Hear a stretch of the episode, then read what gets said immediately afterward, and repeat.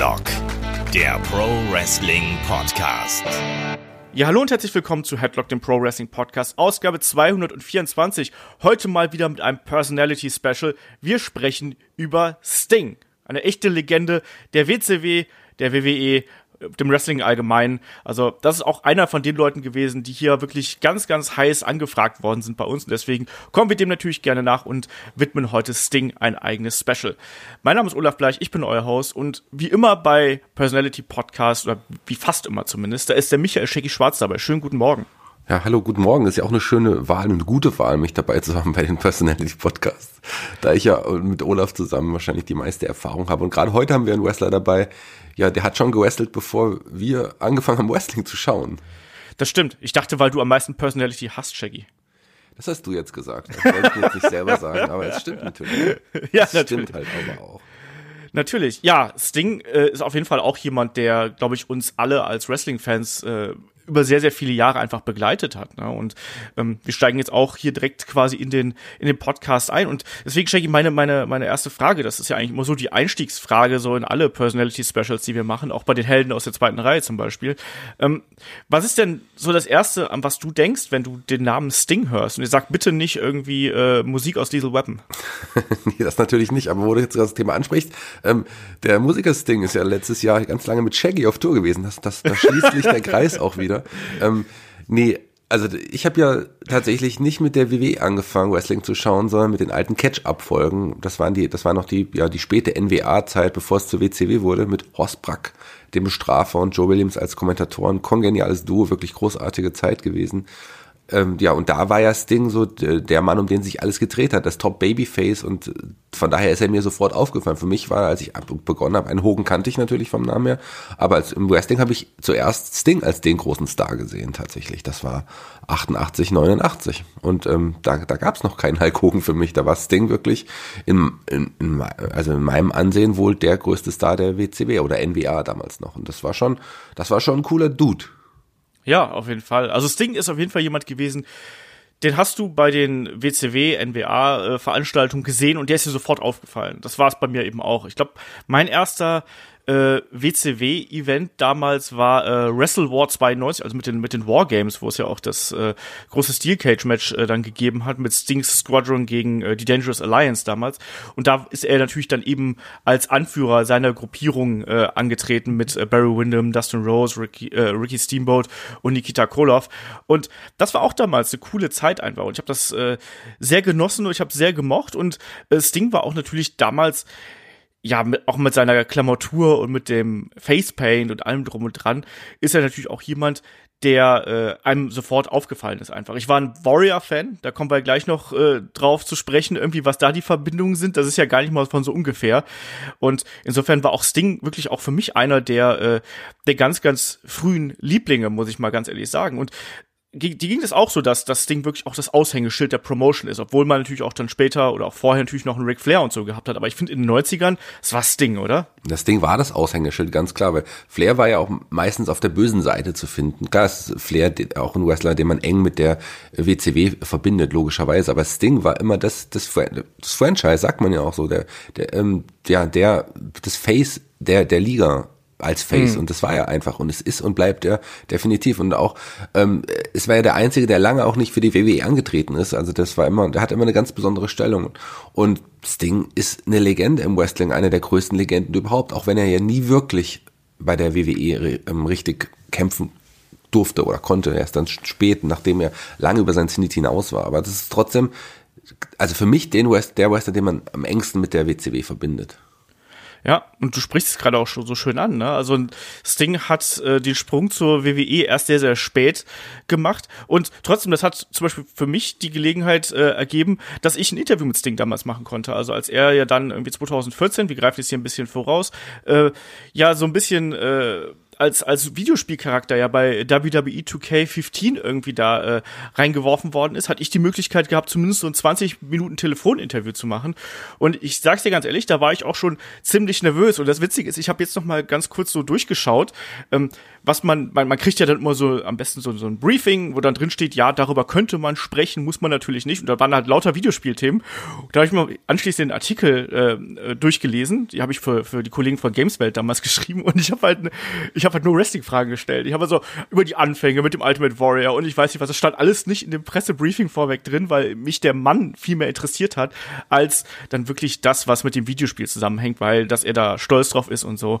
Ähm, das ist ja ganz klar. Aber ich fand es ein bisschen, bisschen lustig und das war eben auch eine coole Gelegenheit, um mal mit so einer absoluten äh, Legende, wie es der Stinger da nun mal ist, äh, dann auch 20 Minuten zu sprechen. Er wird sich garantiert nicht mehr äh, an mich erinnern, wenn man ihn fragen würde, aber äh, einem bedeutet das ja dann doch immer sehr viel, sag ich mal so, gerade als Wrestling-Fan.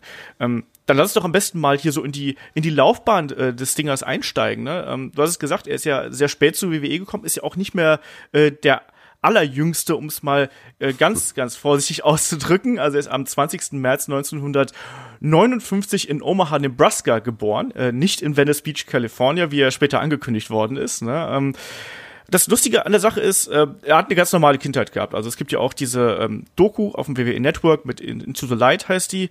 Ähm, und da spricht er eben auch über seine Anfänge. Und er war wohl ein ziemlich normales Kind einfach, äh, ganz normal aufgewachsen. Und vor allem das Kuriose ist ja, er hatte keinerlei Bezug zum Wrestling. Der hat ganz viele andere Sportarten betrieben. Ich glaube Basketball und Baseball, glaube ich auch. Und ich glaube auch Football und so. Aber, aber eben keinen Bezug zum Wrestling gehabt. Shaggy, was, also, was sagst du dazu, dass jemand, der dann doch einer der absolut größten geworden ist und der auch das Business ja vergöttert und geliebt hat, dass der eigentlich keinerlei, ja, Kindheitserinnerungen ans Wrestling hat? Ja, aber es war in der damaligen Zeit gar nicht so unnormal. Also heute, die, ein Großteil der Wrestler, die heute zum Wrestling kommen, sind auch wirklich Fans gewesen. Aber in der damaligen Zeit, das waren oft Leute, die irgendwie Quereinsteiger waren, die es dann irgendwie erst später zum Wrestling geschafft und die Wrestling als im ersten, in erster Linie erstmal so als Job gesehen haben, womit sie Geld verdienen können. Und da war noch nicht die Leidenschaft fürs Wrestling dabei. Aber im Sting kann man die Leidenschaft, die sicherlich später kam, nicht absprechen. Aber du hast, ähm, du hast Nebraska an, angesprochen, er ist relativ früh dann nach Kalifornien gezogen tatsächlich. Also er ist da aufgewachsen. Das, das ist er auf jeden Fall. Und ähm, du hast auch die Sportarten angesprochen, Football, Basketball und so, die er, die, die er sehr begeistert betrieben hat. Ähm, aber er war noch ein größerer Fan im Bodybuilding und das war ja für seine spätere Karrierelaufbahn dann auch sehr entscheidend, weil dort ist er dann quasi auch entdeckt worden.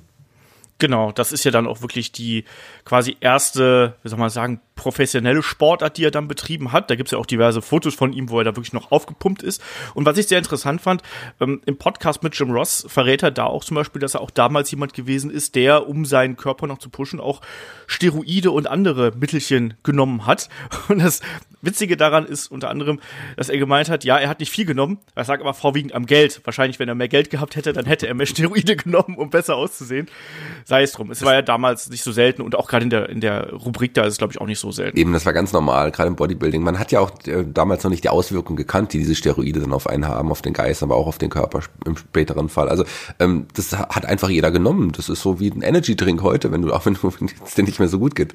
Man hat einfach nicht bedacht, wie schlecht das eigentlich ist. So, das kam ja alles erst später und später und dann ähm, wurde es auch deutlich weniger. Und ein Sting ist so jemand, da hat man das wahrscheinlich gegeben und er meinte, okay, das brauche ich einfach, um im Bodybuilding auch ein bisschen erfolgreich zu sein. So, da hat er sicherlich nicht so weit gedacht, wie man es heute machen würde.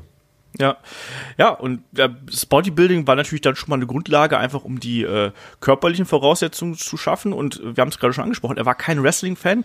Er, er, hat quasi keinen, die hatten wohl anscheinend damals kein Fernsehen bei sich äh, oder wie auch immer, ne? Da hat er im Wrestling nicht, nicht geschaut. Und er ist dann tatsächlich ja mit zu einem äh, WWF-Event äh, in Los Angeles äh, gegangen Ne, hat dann Leute wie Hulk Hogan gesehen, Iron Sheik, äh, die British Bulldogs, auch da Verweis auf die Helden aus der zweiten Reihe, da sprechen wir auch, äh, Shaggy und ich, über den guten äh, Davy Boy Smith, wer sich das gerne nochmal anhören möchte. Ähm, und er war eben extrem begeistert äh, davon und angetan davon, von dieser Mischung aus Show und Körperlichkeit und dem ganzen Drumherum. Ja, dass er dann auch eben ins, ins Wrestling-Geschäft eingestiegen ist. Und Shaggy, ich habe gerade schon den Namen äh, ja den Ultimate Warrior irgendwie, äh, Jim Hellwick da angesprochen, ne? Der kam mir dann auch relativ früh ins Spiel. Ähm, trainiert ist Sting ja von äh, Bill Anderson, also damals irgendwie. Also, Jackie, kannst du dieses, dieses Team aus dem Warrior und Jim Hellwick, hast du davon mal Aufnahmen gesehen? Was waren das für Dudes, um es mal so zu sagen? Ja, aber erst zur späteren Zeit, also als sie dann die Blade Runners waren, da habe ich dann auch ein paar Aufnahmen gesehen, ein paar Fotos gesehen und so, weil mir ist dann auch, also zu, am Anfang nicht klar gewesen, dass der Warrior und Sting, die ja sicherlich optisch auch Parallelen hatten, dass sie wirklich früher zusammen im, im Team waren. Das ist mir erst, als ich ein paar Jahre dann Wrestling geschaut habe, da habe ich das irgendwann mal gelesen und das hat mich dann sehr überrascht und geflasht so ein bisschen auch. Und äh, Flash ist auch ein guter, guter, guter Bogen. Ja, der Flash war tatsächlich der erste Ringname, unter dem Steve Bourne, also Sting, angetreten ist.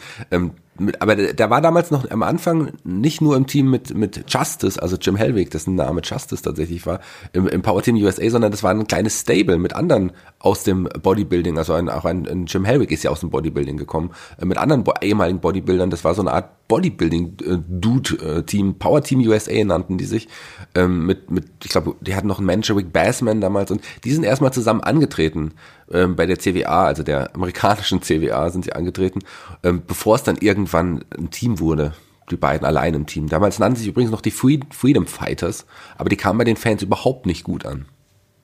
Nee, die waren ja auch ein bisschen generic, um es mal so zu sagen, irgendwo. Und danach sind sie ja dann auch, du hast es gerade schon angesprochen, in die äh, Blade Runners übergegangen. Und da habe ich damals auch äh, ein Sting übrigens zu gefragt, ne, wie er denn da irgendwie auf die äh, was, was der Gedanke dahinter gewesen ist. Ne? Und äh, auch da in dieser Doku äh, auf dem WWE Network gibt's auch die Bilder von den beiden Jungs, die dann da äh, bei, ich weiß nicht, an, an irgendeiner Tiefgarage trainieren, bei merkwürdigem Licht, mit auch mit schwarzem Facepaint.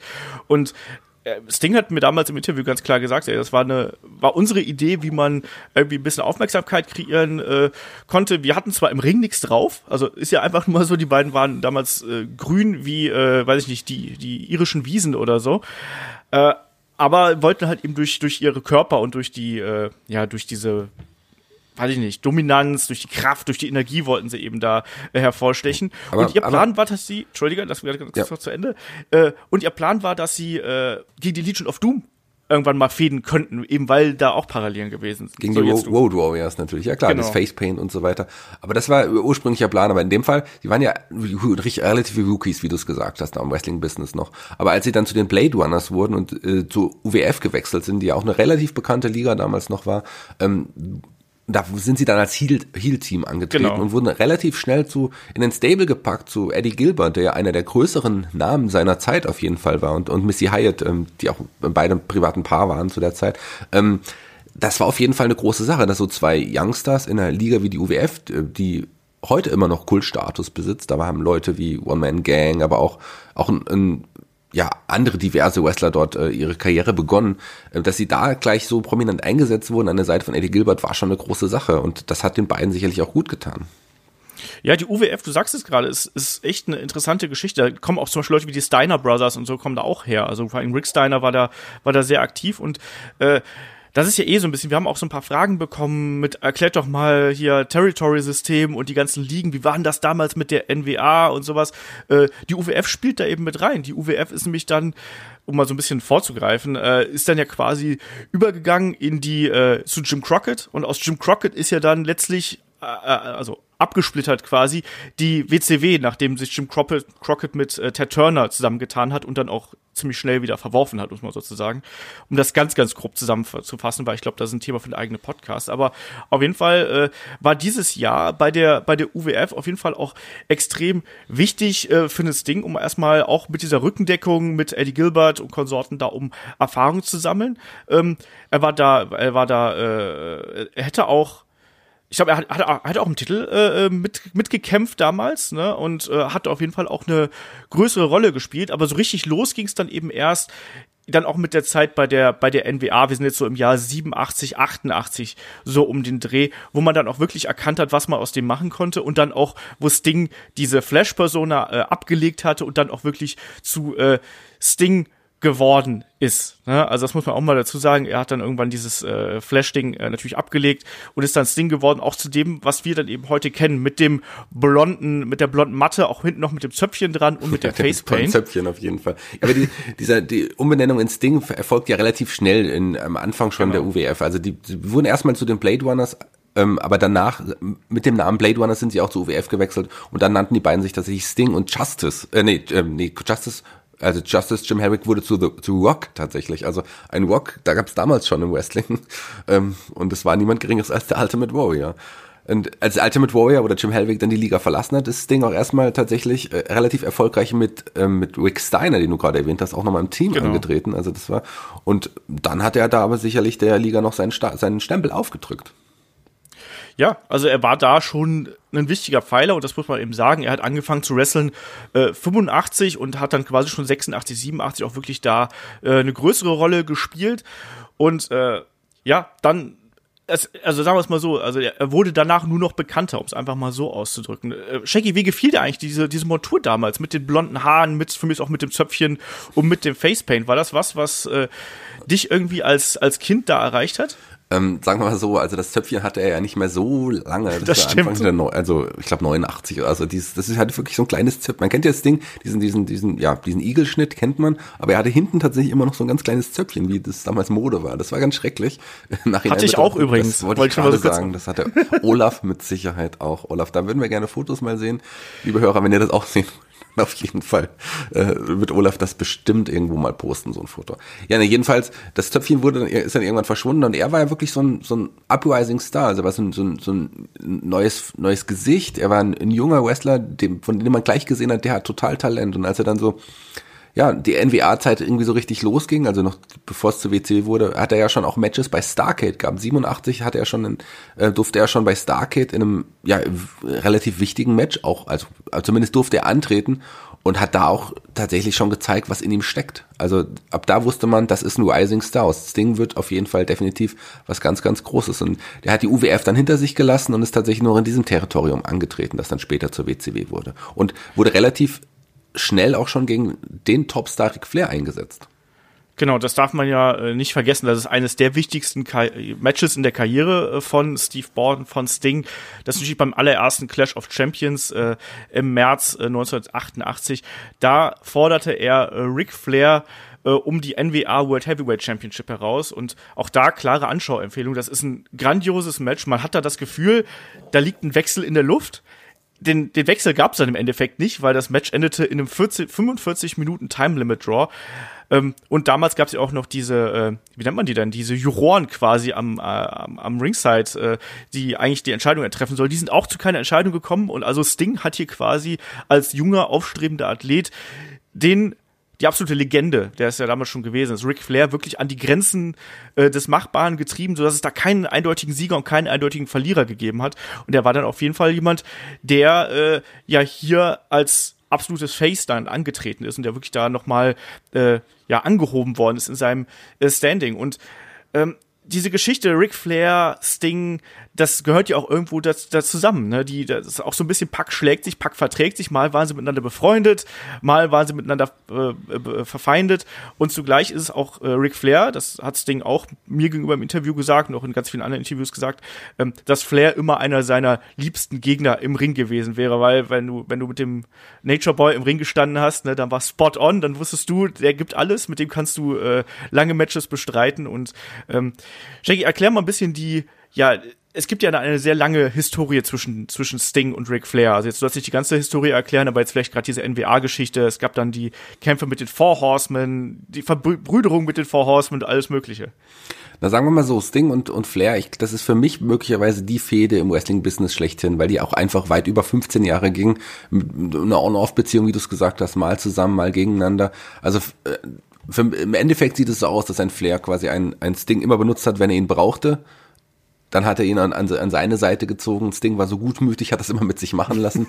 Und aber wenn er ihm zu nahe kam, wenn er ihm gefährlich wurde und tatsächlich auch in, auf einer Ebene stand, so dass er sicherlich um Flairs Titel, den er meistens auch hielt, irgendwie antreten dürfte, dann ist es wieder auseinandergebrochen. Also das ist eine, eine lange ähm, Fehde. Ich glaube, für mich gibt es keine bekanntere oder größere Fehde im Wrestling-Business, die so wichtig ist, auch für beide Wrestler, ähm, wie diese Fehde? Oder würde dir da was anderes einfallen? Ich meine, das sind wirklich die Kontrahenten. Du hast erzählt, erstes Clash of the Champions.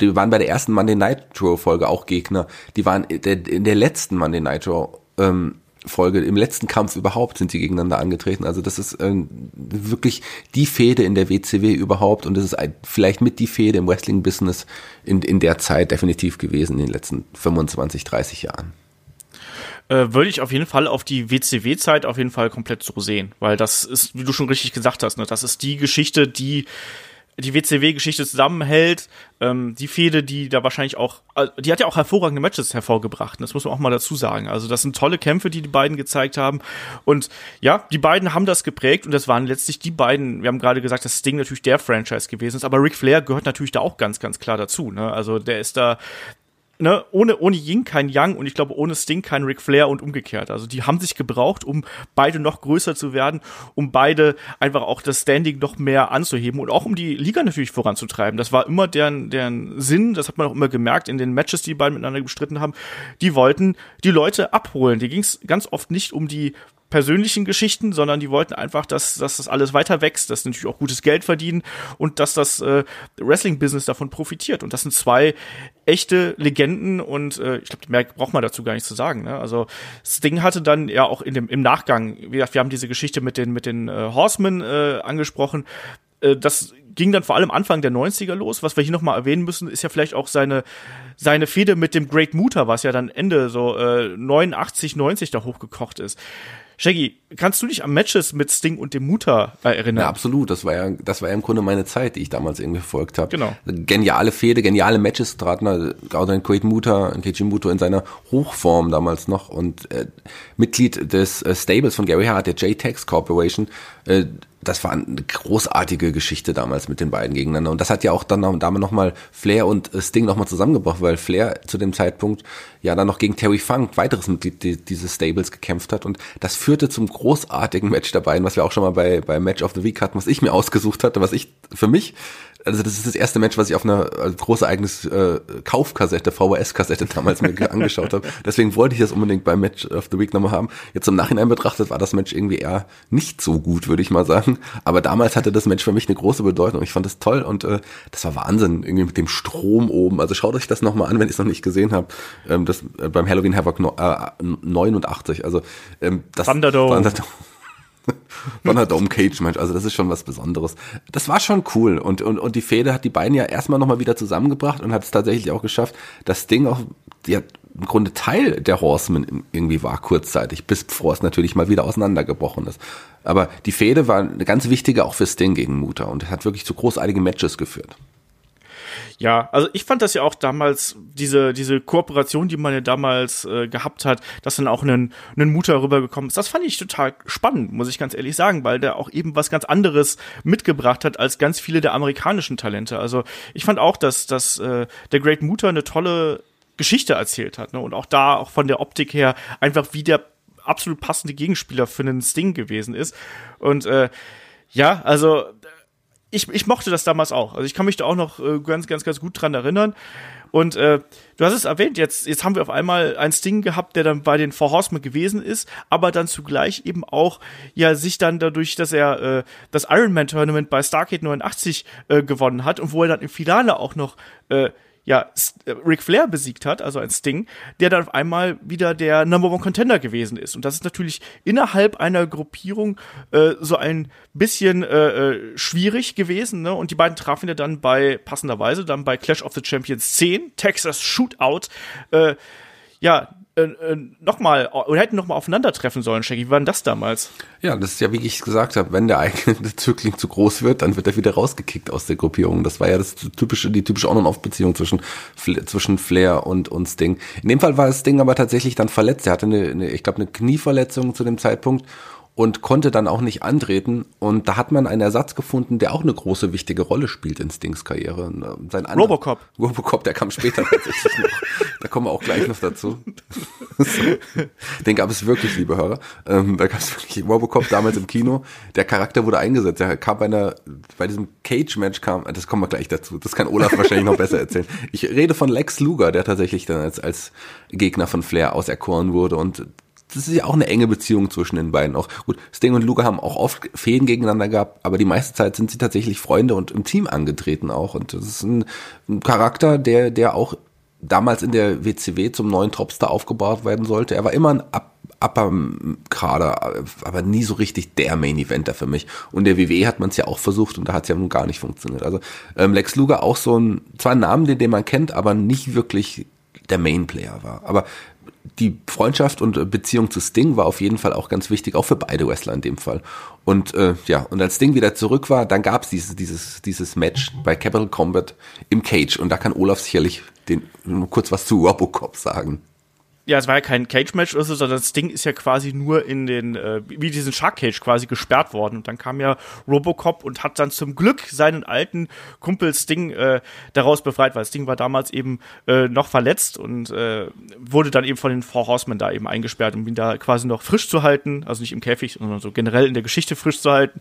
Und äh, ah, das ist ganz schlimm. Also ich habe mir auch gestern das nochmal angeschaut und es ist schon sehr witzig. Und Sting sagt da auch von diesem Segment, dass ja ein äh, das Robocop-Ding wohl mit einer der peinlichsten Momente seiner Karriere gewesen ist. Und da gibt es noch einige mehr peinliche Momente, das muss man auch dazu sagen. Also Sting war da auch jemand, der, wenn man so bei WrestleCrap nachguckt, der da auch relativ häufig auftaucht. Also diese, diese Vignetten haben wir ja schon erwähnt, aber äh, auch, auch im späteren Verlauf, gerade äh, Mitte der Mitte Ende der 90er bei der WCW musste er da auch wirklich schon ziemlich dämliche Sachen machen, um es einfach mal so zu, zu sagen.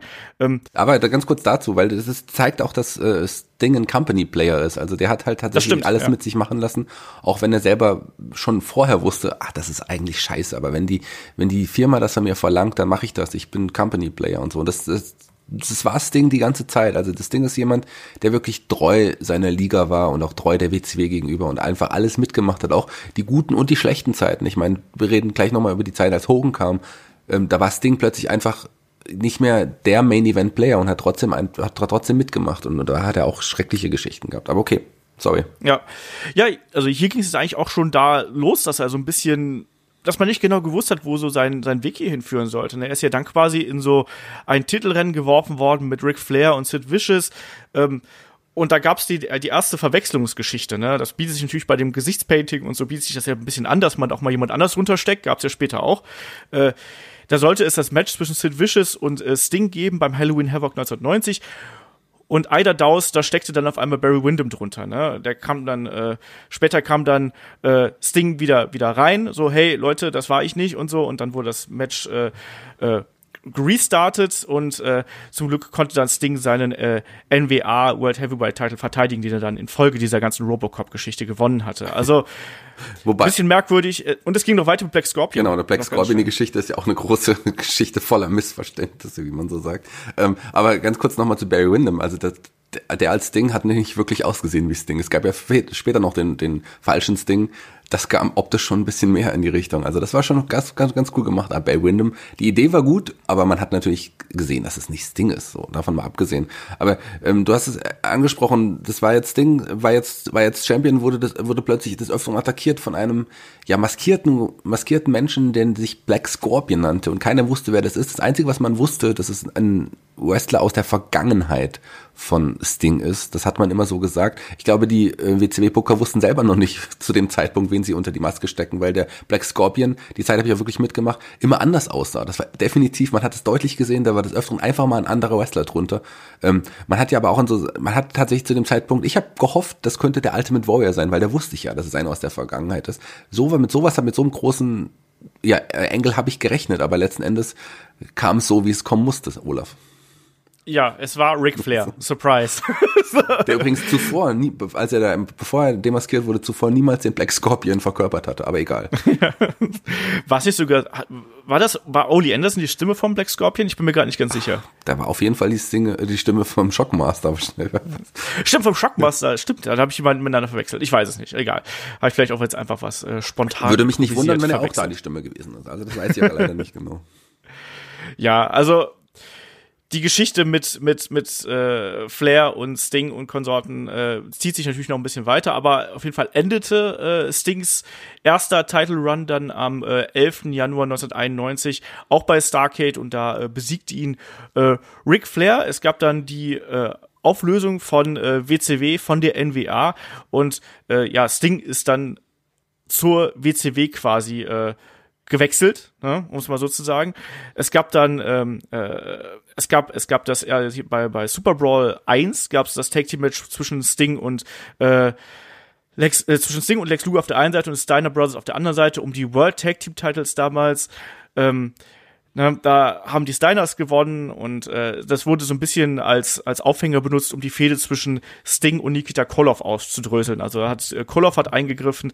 Äh, ähm, hat, hat da eben den äh, Stinger attackiert, wollte eigentlich Luger treffen, hat aber Sting getroffen. Daraufhin gab es zwischen den beiden eine Geschichte. Sting wurde danach äh, WCW US Champion, hielt den, Ta Titel für 86 Tage, verlor den aber wiederum an Rick Root. So, also auch da das Storytelling nicht 100% durchgängig, um es einfach mal so zu sagen. Äh, da, der nächste große Sieg, würde ich jetzt einfach mal sagen, war dann äh, die Geschichte bei, bei Starcade 91. Da gab es ja den Battle Bowl. Shaggy, was war denn der Battle Bowl? Der Battle Bowl ist das, wo die Tag Teams zusammengewürfelt wurden, oder?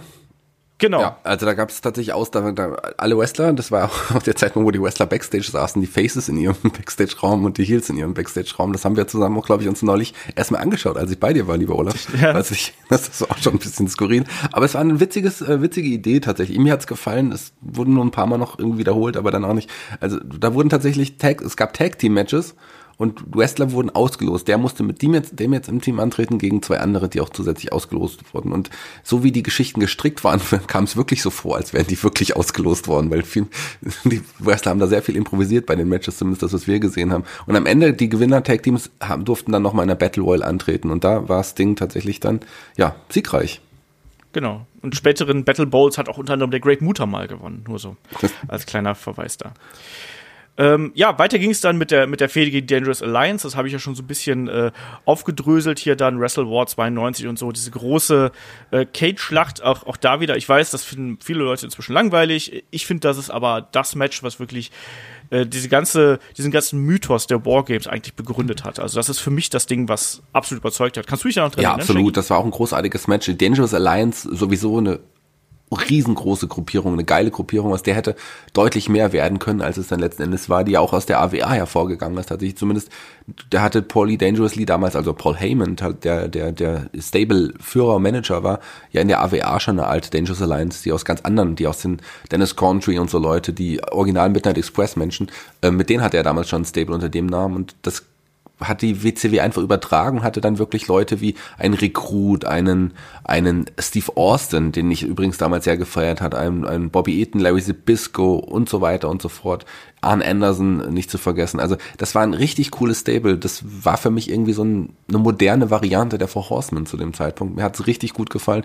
Und schade, dass da nicht viel mehr draus geworden ist, weil wenn man da sieht, was da für Leute wirklich in dem Stable waren, das hätte viel größer sein können. Und dieses Match, ähm, Wrestle War, die Wargames, ähm, das war das Wargames-Match überhaupt. Also Sting war des Öfteren noch mal in Wargames dabei, aber das ist gegen, unter anderem gegen, gegen den Dungeon of Doom. Ja.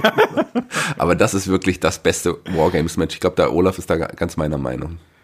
Ich liebe diesen Kampf. Ich glaube, das ist auch eines der Cage-Matches, die ich mit am häufigsten gesehen habe. Ne? Und gab damals von ja. Dave Meltzer auch fünf Sterne übrigens. Ja, siehst du? Der Mann weiß, was gut ist. ähm, ja, und also ich muss ganz ehrlich sagen, für mich ist diese Zeit so, diese 92, 93, und vielleicht noch Anfang 94 ist für mich die Zeit, die den Eindruck von Sting wirklich extrem geprägt hat, muss ich ganz ehrlich sagen, weil wir haben dann diese legendären Matches gehabt mit mit den Dangerous Alliance, natürlich auch vorher mit der mit mit Ric Flair und so, aber da da muss ich sagen, da war ich nicht so 100% drin ähm, weil ich dazu sehr WWF-Guide damals gewesen bin. Aber so ab 92 war das so die Phase, wo ich gesagt habe, so yes. Und vor allem dann auch, ja, die Fehde mit Big Van Vader. Ja, man muss und, dazu sagen, Entschuldigung, das, es war auch schwieriger, das in Deutschland zu verfolgen, weil das war da, damals ja. zu dem Zeitpunkt noch nicht in Deutschland so richtig zu sehen. Das ging aber dann wirklich auch 92 dann los. Eben, das war die große Fehde, die zuerst in deutschem Fernsehen auch ausgestrahlt wurde bei der WCW Sting gegen Vader. Und von daher sind wir da sicherlich äh, sehr drinnen auch gewesen. Und das war ja auch eine geile Fehde ja, ich habe das geliebt, das Zusammenspiel der beiden. Also diese, das war ja auch eine einfache Geschichte. Du hast halt dieses Monster von Big Van Vader und dann eben den agilen und äh, energiegeladenen Stinger und diese Geschichten, die die beiden immer wieder erzählt haben. Ich fand das so geil. Auch dass, dass da, auch dadurch natürlich, dass ein Vader so extrem äh, beweglich gewesen ist für einen Mann seiner Ausmaß und dass ein Sting eben auch die, die Kraft und die Technik mitgebracht hat, um da manche Sachen mit ihm zu machen. Ganz grandios. Also wer sich das nochmal äh, äh, da einfach nur mal zurückgehen. Auch da Wrestle Crap, ne, hier White Castle of Fear, was wir damals gehabt haben, diese Einspieler, kann man auch vergessen, aber die Matches, die Matches waren super, also auch sowas wie beim Great American Bash damals, äh, wo dann, wo dann Sting auch den Titel an äh, äh Vader verloren hat, solche Geschichten. Das war eine geile Fehde und Vader, das ja. ist ja wirklich ein Wrestler, der ist alle Zweifel erhaben, das ist vielleicht der bis, bis beste Big Man irgendwie seiner Zeit gewesen ja, wahrscheinlich sogar. Und das ist echt ein ganz, ganz toller, toller Wrestler. Wir haben ja auch schon über den, über Vader gesprochen. Wo genau. denn zum Beispiel, Olaf? Und wo kann man das denn hören? Wo man das hören kann, natürlich äh, bei uns auf Patreon und bei Steady im Premium-Programm natürlich, bei den Helden aus der zweiten Reihe. Das war auch eines der, äh, glaube ich, meistgefragten Themen überhaupt, dass wir mal einen Podcast über Vader machen.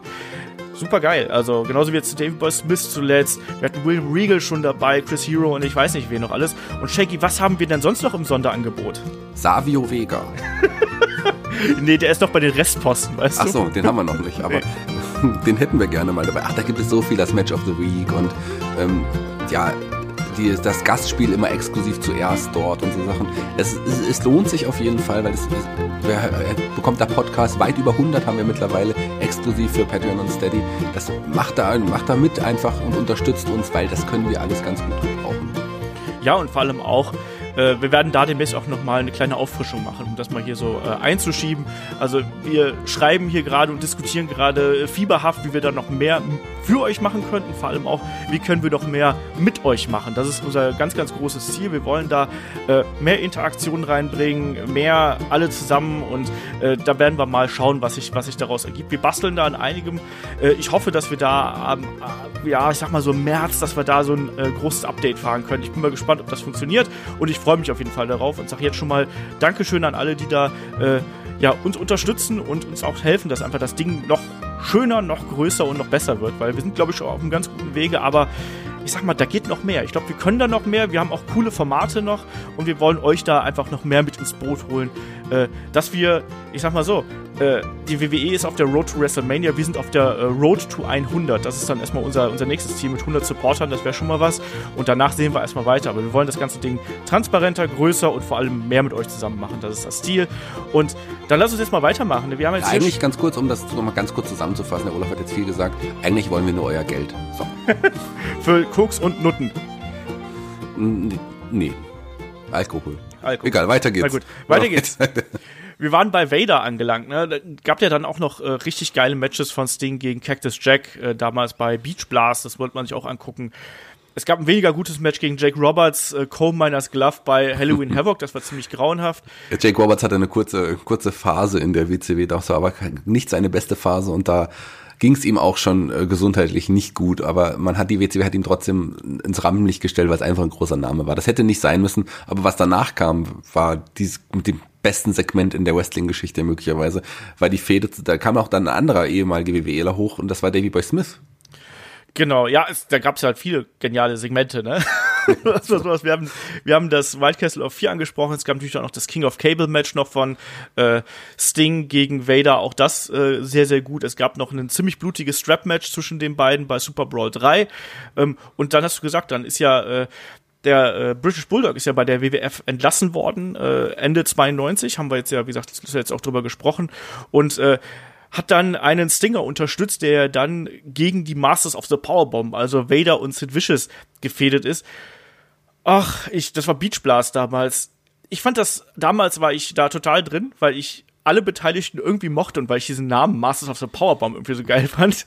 Das ist der beste Name überhaupt. Also es gibt, gibt nur einen besseren Namen für ein Stable im Wrestling-Business, wäre Master of the Body Slam. Aber ansonsten ist das wirklich ein sehr, sehr geiler Name, definitiv.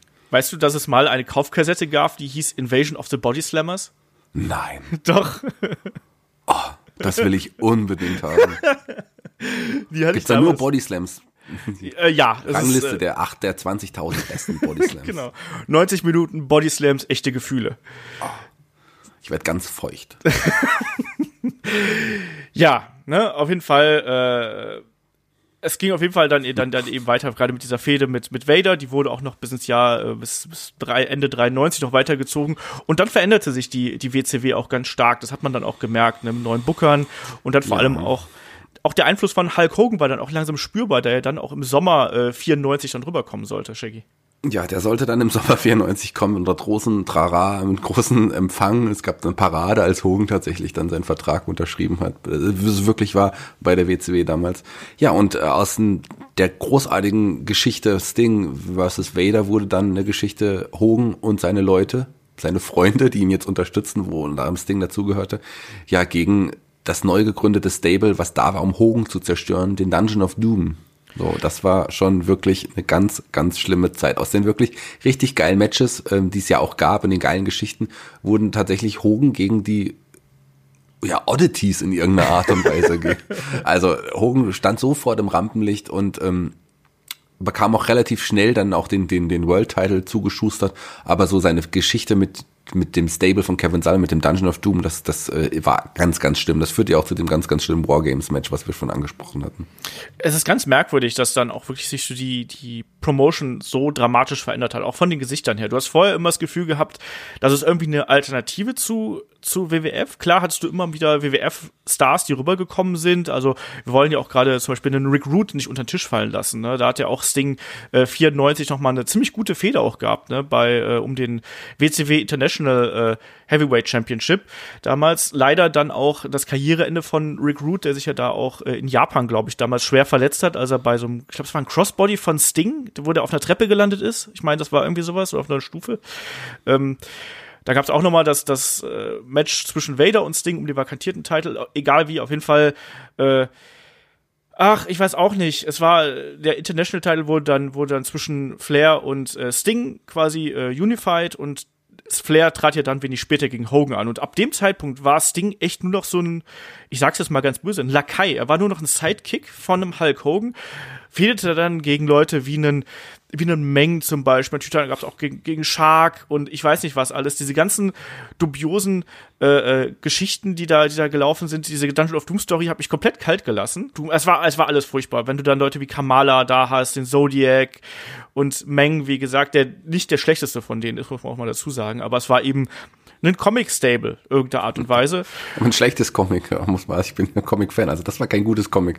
Das waren wirklich skurrile Charaktere. Ich glaube, da hat Hogan in der, in der Erfindungsphase der Charaktere mitgeholfen. Anders kann ich mir das nicht vorstellen. Zodiac, das beste Beispiel. Also schlimmer geht's eigentlich fast gar nicht.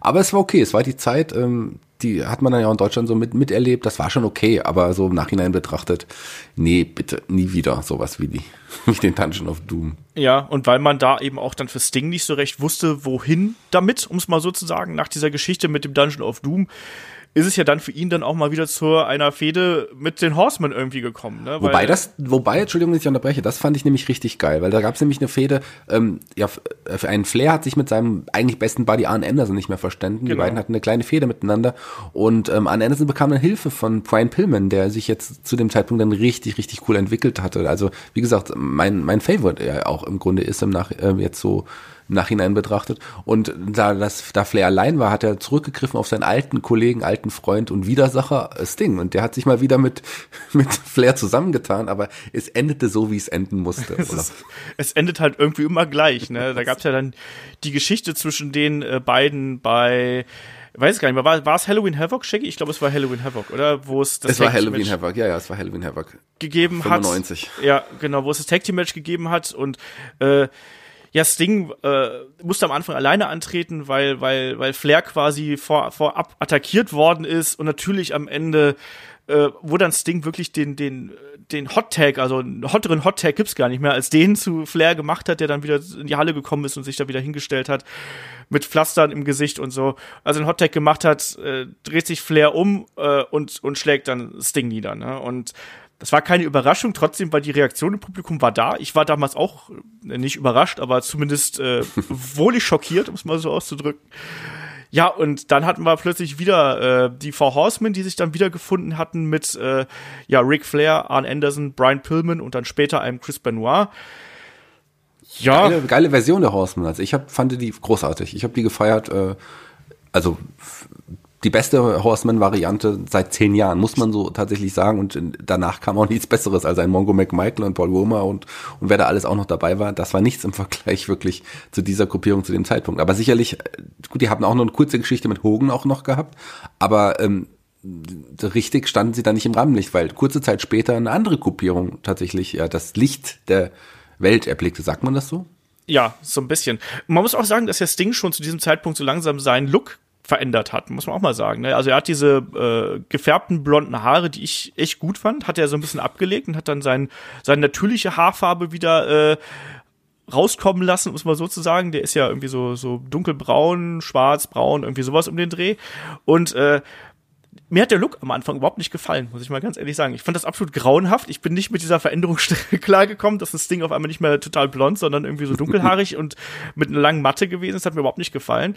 Die Fehde mit, mit Flair ging ja dann noch ein bisschen weiter. Das können wir aber hier so ein bisschen äh, äh, skippen. Es gab dann auch noch so diese Geschichte, dass er dann eben noch mal mit Lex Luger geteamt ist. Lex Luger wusste man nicht so genau, wo man, wo man ihn da hinstecken sollte. Ist er jetzt Babyface, ist er hier? Das Ding hatte noch mal Matches gegen den Giant. Aber das eigentlich Wichtige, also es ist wirklich so, da, da kann man wirklich so ein bisschen rumspringen, weil im Endeffekt ist da nichts Nennenswertes passiert. Also so wirklich was, was jetzt herausragend gewesen wäre.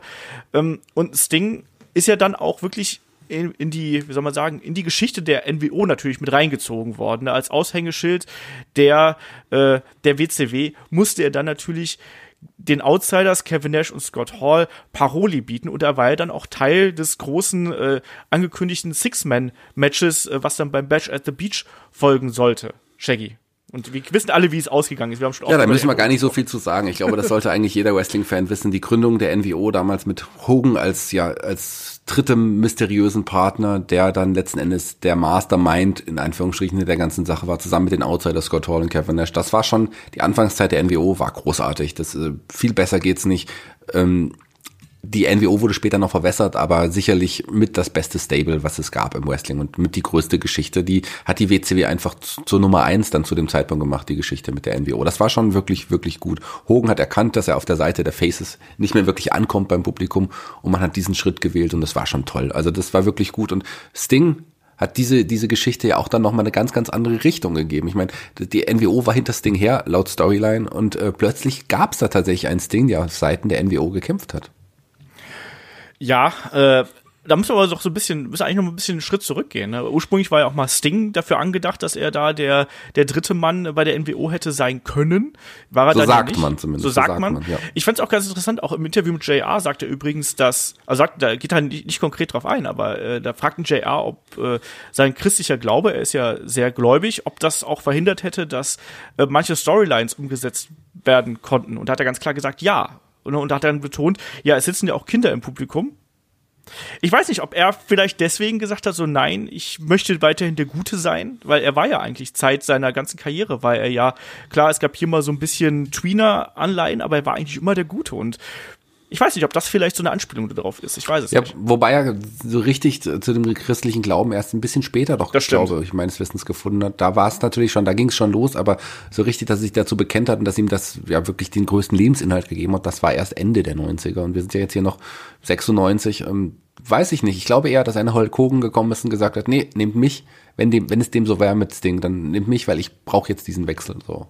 Na gut. Und das hat ja diese, ich meine, ich, es schadet ja auch nicht. Also ich meine, das war schon richtig, dass es Hogan war und Stings Charakter hat ja auch eine ganz, ganz interessante Wendung genommen durch die Geschichte der NWO. Wie gesagt, ähm, er hat sich ja dadurch, dass äh, es gab einen, einen falschen Sting. Genau. Der, dargestellt von Cobra, die hieß der Wrestler, glaube ich, damals noch. Das war auch so ein Militärgimmick, was er eher hatte in der WCW. Aber oder lief er unter ferner Liefen. Also kleine Fehde mit Sergeant Craig Pittman, den wir auch irgendwie vergessen haben. Die gab es, aber ansonsten hatte der, glaube ich, keine Geschichte. Und der hat ihn vom Körperbau war der Sting sehr ähnlich, also zumindest relativ ähnlich. Und man hat ihm tatsächlich das Facepaint gegeben und hat gesagt, so, das ist jetzt, Sting ist jetzt bei der NWO. Und das Publikum war zu dem Zeitpunkt auch total überrascht. Ja, und es war ja wirklich auch so, dass man, man hat damit gespielt, ob jetzt auch ein Sting äh, zur NWO überlaufen konnte. So, das war ja äh, damals eh so die Geschichte. Da sind ja viele äh, WCW-Talente sind ja zur NWO gegangen und Sting wäre natürlich da der dickste Fisch gewesen, den man äh, da an Land ziehen könnte. Und man hat damit gespielt. Und du hast es gesagt, dieser äh, ähm, falsche Sting, ne, Jeff Farmer war, war damals auch, äh, ne, Cobra und so. Ja heißt er mit bürgerlichem Namen. Und man hat das wirklich klug gemacht. Also man, irgendwann wusste man selber als, als Fan auch nicht mehr genau, äh, was man glauben sollte irgendwo. Und da gab es ja dieses äh, Cage-Match äh, bei, bei Fall Brawl und wo man auch nicht genau gewusst hat, wie das da eben weitergeht. Da gab es eben dann die NWO auf der einen Seite und dann, ähm, ich glaube, Ric Flair und Arn Anderson und Lex Luger und eben Fragezeichen Sting. Ne? Und äh, als dann irgendwann Sting hätte reinkommen sollen, kam er auch rein, also erstmal kam der falsche Sting rein und dann irgendwann als, als letztes kam dann der richtige Sting rein und hat alle abgefertigt und so nach dem Motto, ja, ne, seht ihr, äh, ist das ist das gut für euch jetzt? Ne, habe ich jetzt genug, habe ich mich jetzt genug bewiesen und hat dann die Halle wieder verlassen.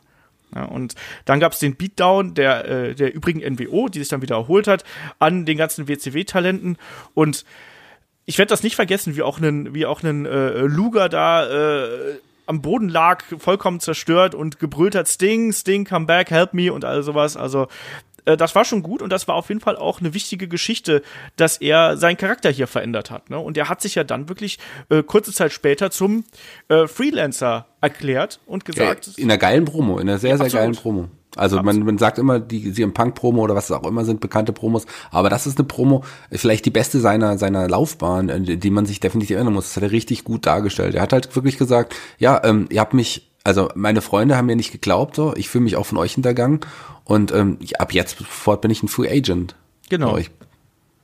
Ja, das war super. Also ich habe das damals äh, gefressen. Also die Promo war, war super cool. Auch diese ganze Geschichte, auch da lange, lange Sicht von äh, der WCW war damals sehr beeindruckend. Ne? Die dann wirklich gesagt haben, so, wir nehmen dich jetzt aus dem Programm raus, komplett, und äh, bauen einen neuen Charakter auf. Ne? Er ist ja dann wirklich eine ganze Zeit lang äh, äh, weg vom Fenster gewesen, äh, mehr oder weniger, und ist ja dann auch wirklich mit einer vollkommen ja, veränderten Persona äh, äh, gekommen. Also es gibt ja noch Bilder, wo er dann äh, auch teilweise nur mit dem mit dem weißen Facepaint gekommen ist und dann gab es ja auch irgendwann natürlich dieses, diesen Crow-Charakter. Und da möchte ich noch mal ganz äh, speziell drauf eingehen, weil der war natürlich was, was dann den Sting während des äh, Monday Night Wars extrem geprägt hat. Ne? Der Charakter kam wohl zustande, äh, also Scott Hall ist wohl auf die Idee gekommen, dass man daraus was machen könnte, dass man quasi den Stinger einmal umdrehen könnte. Shaggy, wie hat dir das damals gefallen? Das war ja auch, wie gesagt, er ist ja dann bis äh, Starcade 97 ist er dann äh, nicht mehr in den Ring gestiegen, sondern war dann wirklich nur jemand, der irgendwo erschienen ist quasi, mal zwar mal sich gezeigt hat und auch mal äh, gedroht hat, aber wirklich dann nicht mehr aktiv im Ring gewesen ist. Er hat am Anfang in Japan noch ein paar tatsächlich genau. vereinzelte Matches, aber die, äh, das, die können wir vernachlässigen.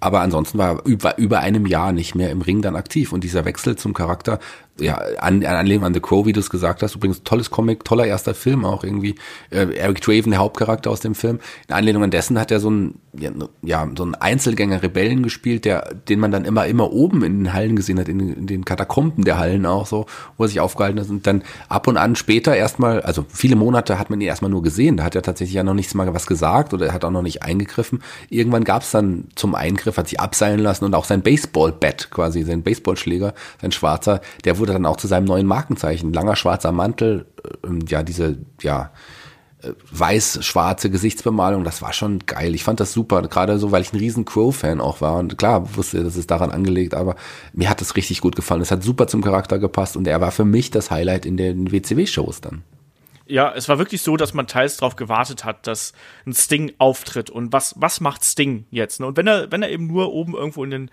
äh, Hallendächern gestanden hat, auch da lustige Geschichte, ist äh, auch aus, aus dem Interview, was ich mit ihm gemacht habe, wo er dann auch wirklich erzählt hat, ja, äh, er, hat, er hatte Höhenangst gehabt, bei, bei, als er das erste Mal von der Hallendecke runtergelassen worden ist. Das war ja damals auch was äh, sehr, sehr Neues. Das hat man in der Form auch noch nicht gesehen gehabt im Wrestling. Und äh, er meinte, äh, er hat eigentlich keine Höhenangst. Also wenn er irgendwo auf der Leiter steht, ist das kein Problem. Aber wenn er quasi da, wenn du aus, aus 60, 70 Metern von der Hallendecke runtergelassen wirst, dann schon. Und man hat wohl diesen ersten Drop, den er da gemacht hat, äh, hat man wohl mehrfach geübt. Und das Problem war, dass er dabei immer ins Trudeln geraten ist. Also er hat sich dann wohl zu viel, zu viel bewegt oder sonst irgendwas. Und äh, ja, äh, das hat wohl nicht immer funktioniert. Und er ist dann wirklich äh, bei, äh, ja, als es dann wirklich äh, ja, zum Ernstfall gekommen ist, da ist es dann, äh, hat es dann funktioniert, muss man so auszudrücken. Das fand ich ganz cool. Und, äh, aber insgesamt diese ganze Geschichte mit Sting als, als Free Agent, man wusste nicht genau, zu welcher Seite er jetzt gehört. Klar hat er irgendwie immer die NWO so ein bisschen äh, eher angegriffen, aber ach, ich weiß nicht, ist, das war eine tolle Zeit, weil man, wie gesagt, es ist nichts spannender im Wrestling, als wenn man nicht genau weiß, was passiert. Und mit dem Sting-Charakter, das war der, der Dauer-Cliffhanger eigentlich so ein bisschen über die ganzen Shows. Und ja, das hat richtig gut funktioniert. Also absolut. man war total gehypt und man wusste, irgendwann wird es zum großen Aufeinandertreffen dann doch irgendwann kommen zwischen, zwischen Hogan, dem Anführer der NWO und Sting. Und darauf hat man wirklich Monate, Monate gewartet. Und ich glaube, ich war noch nie so gehypt auf ein Hogan-Match wie auf dieses dann irgendwann. Also das, das, äh, das hat man wirklich richtig, richtig richtig gemacht, hat man alles richtig gemacht in dieser Geschichte. Nur leider, als es dann tatsächlich endlich zu dem Match kam, das Match selber, ja, blieb weit hinter den Erwartungen zurück. Ja, Starcade 97, äh, ähm, da sprechen Chris und ich auch noch mal im Match of the Week drüber übrigens, auch da wieder der Verweis. Ähm, ja, das war furchtbar. das kann man gar nicht anders sagen. Also, das waren Backstage-Politics und Egos, äh, die hier vor allem von Seiten äh, Hulk Hogans natürlich hier aufgekommen sind. Ähm, Sting sagt in der, in der, in der Doku, dass er äh, Muffensausen vor dem Kampf gehabt hat und dass er sehr äh, nervös gewesen ist. Und Eric Bischoff sagt über Sting, dass er nicht richtig dabei gewesen wäre, irgendwie, dass er sehr ruhig gewesen wäre. Hulk Hogan, glaube ich, wollte sehr seinen Charakter schützen. Und dann ist ja ein ganz merkwürdiges Match dabei rausgekommen, in dem Hulk Hogan erstmal klar gewinnt äh, nach dem Leg Drop und dann ein Bret Hart sagt, nee, doch nicht. Und äh, äh, Nick Patrick niederschlägt und dann das Match neu anläutet und Sting gewinnt dann am Ende mit dem äh, äh, Scorpion Deathlock. Auch da müssen wir vielleicht noch mal ganz kurz drauf eingehen. Sting hat ja auch im Zuge seines Charakterwandels ja auch noch mal sein äh, sein Moveset ein bisschen angepasst, ne, mit dem äh, Scorpion Death Drop, also dem Reverse DDT, einen neuen Finisher äh, mit eingebaut und das war eben auch sowas. Es gab dann auch immer wieder die Attacken, wo er dann eben von der von der Hallendecke runtergekommen ist und dann zum Beispiel auch einen Eric Bischoff von hinten einfach überrascht hat und ihn äh, in den Scorpion Death Drop genommen hat. Das mochte ich auch äh, recht gerne. Da gibt's halt wirklich coole Aufnahmen äh, äh, der beiden und, und solche Sachen. Also das fand ich gut. Und äh, wie gesagt, dieses Starcade-Match war eine Katastrophe, Shaggy, oder? Das war eine Katastrophe tatsächlich. Das Booking da ging gar nicht. Und das hat vieles auch kaputt gemacht tatsächlich. Das hat leider vieles kaputt gemacht. Ähm, aber ist so, wie es ist, kann man nichts machen. Ja, ähm, natürlich dann, ähm, also man muss dazu sagen, Starcade war halt ein riesengroßer Erfolg natürlich äh, äh, für die WCW, war, glaube ich, in der gesamten Firmengeschichte quasi der erfolgreichste Pay-Per-View überhaupt. Das hat funktioniert.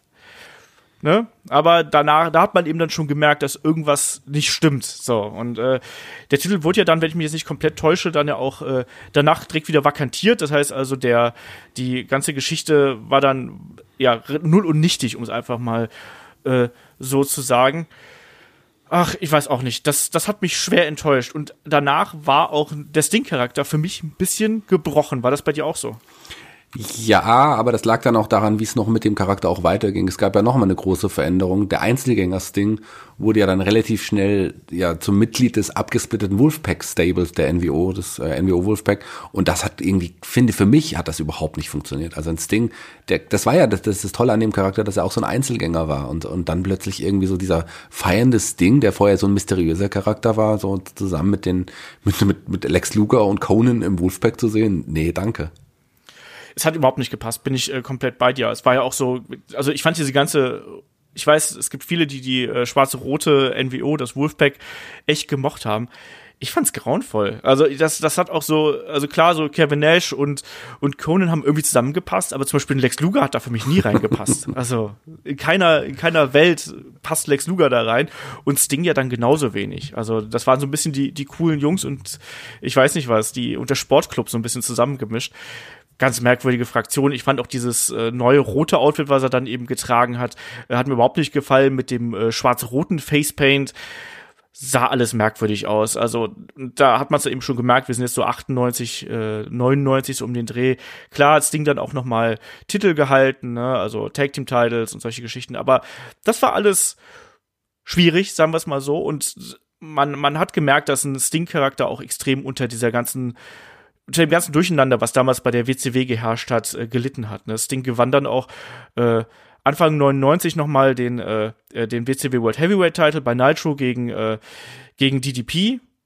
Ne? Und da waren auch gute Matches dabei, das wollen wir auch gar nicht sagen. Also Sting war immer noch jemand, der da, äh, der da gute, gute Matches abliefern konnte, aber zugleich war es dann eben so, dass er auch da zum Beispiel den Titel ja wieder kurze Zeit wieder abgeben musste. Ne? Also in, am selben Abend noch. 90 Minuten hat er den Titel gehalten und äh, am Ende des Abends äh, hat er das Ding dann wieder verloren. Und dann kamen auch blöde Stories dazu. Ja, war so. leider, war leider die ganze Zeit so, dass da ja der Titel wirklich zu so einem Wanderpokal wurde. Ich meine, es gab noch Fäden gegen Goldberg, es gab auch eine Geschichte mit Rick Steiner, die irgendwie, die ich irgendwie total vergessen habe. Wishes kam noch mal hervor und auch noch Matches gegen Savage und äh, ja, also das war dann, das war so ein Hin und Her. Er hatte da nochmal eine Geschichte mit den Road Warriors und infolgedessen wurde tatsächlich mal versucht, Sting äh, Heel zu turnen. Du hast gesagt, er war fast nie Heel, aber da gab es einen Versuch, der aber überhaupt nicht funktioniert hat, da das Publikum einfach hinter Sting stand und der kam als Heel nie an. Ja, also ich wollte gerade sagen, also hier kam dann auch einfach viel Durcheinander mit rein. Es kamen auch einfach sehr merkwürdige Matches dazu. Du hast gerade die Sache mit äh, Rick Steiner angesprochen, äh, Great American Bash damals. Äh, ein schlechtes Match, und äh, endete damit, dass äh, Sting von äh, drei von Rick Steiners Hunden, ne, Dogface Gremlin und so, Zwinker, Zwinker, angegriffen worden ist und äh, die haben ihn dann gepinnt oder wie auch immer, ich weiß es nicht. Auf jeden Fall, die Kamera hat dann weggeschnitten, du siehst halt nur, wie ein Sting quasi da steht, auf einmal kommen Hunde auf ihn zugerannt und dann schneidet die Kamera weg. Ganz merkwürdig. Äh, später bei diesem äh, Relaunch von der WCW gab es ja dann auch mal die, die Fehde gegen Vampiro. Wir hatten zuerst die Verbindung äh, zwischen Vampiro und Sting, die Brothers in Paint, wie man es damals so schön genannt hat. Ne? Kannst du dich noch dran erinnern an das äh, äh, wie hieß es denn? Das fand ich das, das Human Torch Match hieß ja. Ich habe Inferno Match im Kopf gehabt, aber an das Human Torch Match, weil, kannst du dich daran noch erinnern?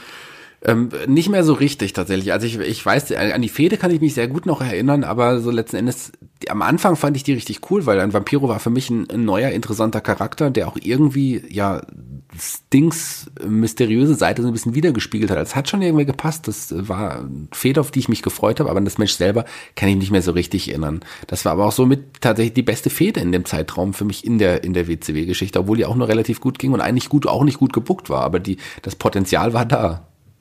Ja, also, aber ich sag mal, wenn ein Stuntman brennenderweise von dem riesengroßen Titan schon runterspringt äh, und eigentlich Sting darstellen soll. Das war das, ich erinnere mich jetzt doch wieder. Also ich habe zum Glück, zum Glück verdrängt bis jetzt. Ich hoffe, ich kann es wieder vergessen. Ja, also man hat dann wieder versucht, so ein bisschen was Mysteriöses daraus zu machen, hat dann auch so quasi so ein bisschen versucht, den Undertaker stärker zu kopieren mit Sarggeschichten und so. Und ja, das war nichts mehr. Und da, wie gesagt, man hat gemerkt, dass da die äh, die WCW war da einfach komplett durcheinander. Es gab auch noch Fäden mit Jeff Jarrett und mit Steiner natürlich. Also, aber das war alles nichts halbes und nichts Ganzes. Und im Endeffekt war es ja dann auch so, dass Ding auch eine ganze Zeit dann zum Ende hin weg vom Fenster gewesen ist. Also er ist äh, im November 2000 sind wir dann jetzt schon, ist er von Scott Steiner attackiert worden ähm, und war dann auch weg, bis äh, Nitro wirklich auf Air ging. Dann hat er noch das letzte Match am 26. März 2001 gegen Ric Flair bestritten. Das haben wir ja schon angesprochen. Und dann war es das ja. Dann ist ja die WCW von der WWF äh, ge gekauft worden, übernommen worden und Sting hatte ja einen Vertrag mit A äh, AOL Time Warner. Und das war ja damals ein Riesenproblem, Shaggy. Naja, Problem jetzt nicht unbedingt für die Wrestler selber, ähm, weil ja, die haben da ihr Geld bekommen für, fürs Nichtstun. Ich meine, ein, ein, ein Sting hat äh, am Ende, der war zwar auch nochmal verletzt, bevor dem Match gegen, gegen Flair, was du gerade angesprochen hast, aber er war dann schon schneller wieder fit, aber wollte noch nicht ins Programm wieder zurückgehen. Aber in der letzten Episode, das war ja schon wichtig, das ist auch ein Meilenstein und ein ganz wichtiger Punkt, dass man tatsächlich auch Vince, ein Vince McMahon, der ja das Booking der letzten, letzten Show, äh, Night Night Show machen durfte, dass er sich auch wirklich Flair und, und Sting ausgesucht hat als letzten Kampf in der, in der Ära WCW. Das ist schon, finde ich, ist schon eine ganz besondere Sache und ehrt die beiden und ähm, also umso mehr einfach. Das ist, sind die Gesichter der WCW gewesen. Klar, dass die im letzten Kampf stehen müssen, auch gerade die Fehde der WCW. Und als es dann vorbei war, die AOL, Time Warner, die hatten halt Verträge mit, mit AOL, wie du es gesagt hast, da konnten die Wrestler einfach erstmal zu Hause bleiben, haben ihr Geld ganz normal bekommen, für, obwohl sie gar nicht mehr aufgetreten sind. Und ähm, die wenigsten haben sich aus den Verträgen kaufen lassen oder sind rausgegangen. Die meisten haben einfach wirklich ihren Vertrag abgesessen. Warum auch nicht? Würde ich genauso machen, glaube ich.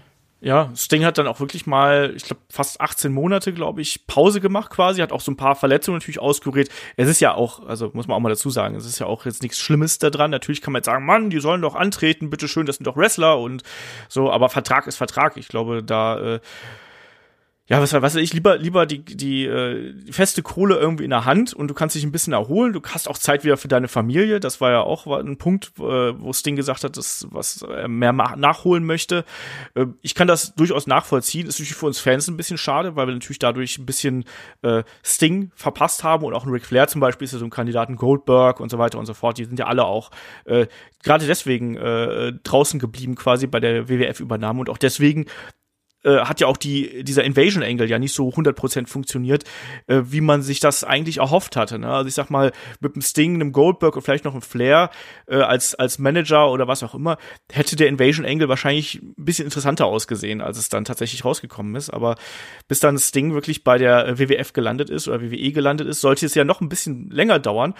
Sting ist ja dann äh, 2003 äh, zur zu TNA gewechselt, also zu NWA TNA, wie es ja damals noch hieß.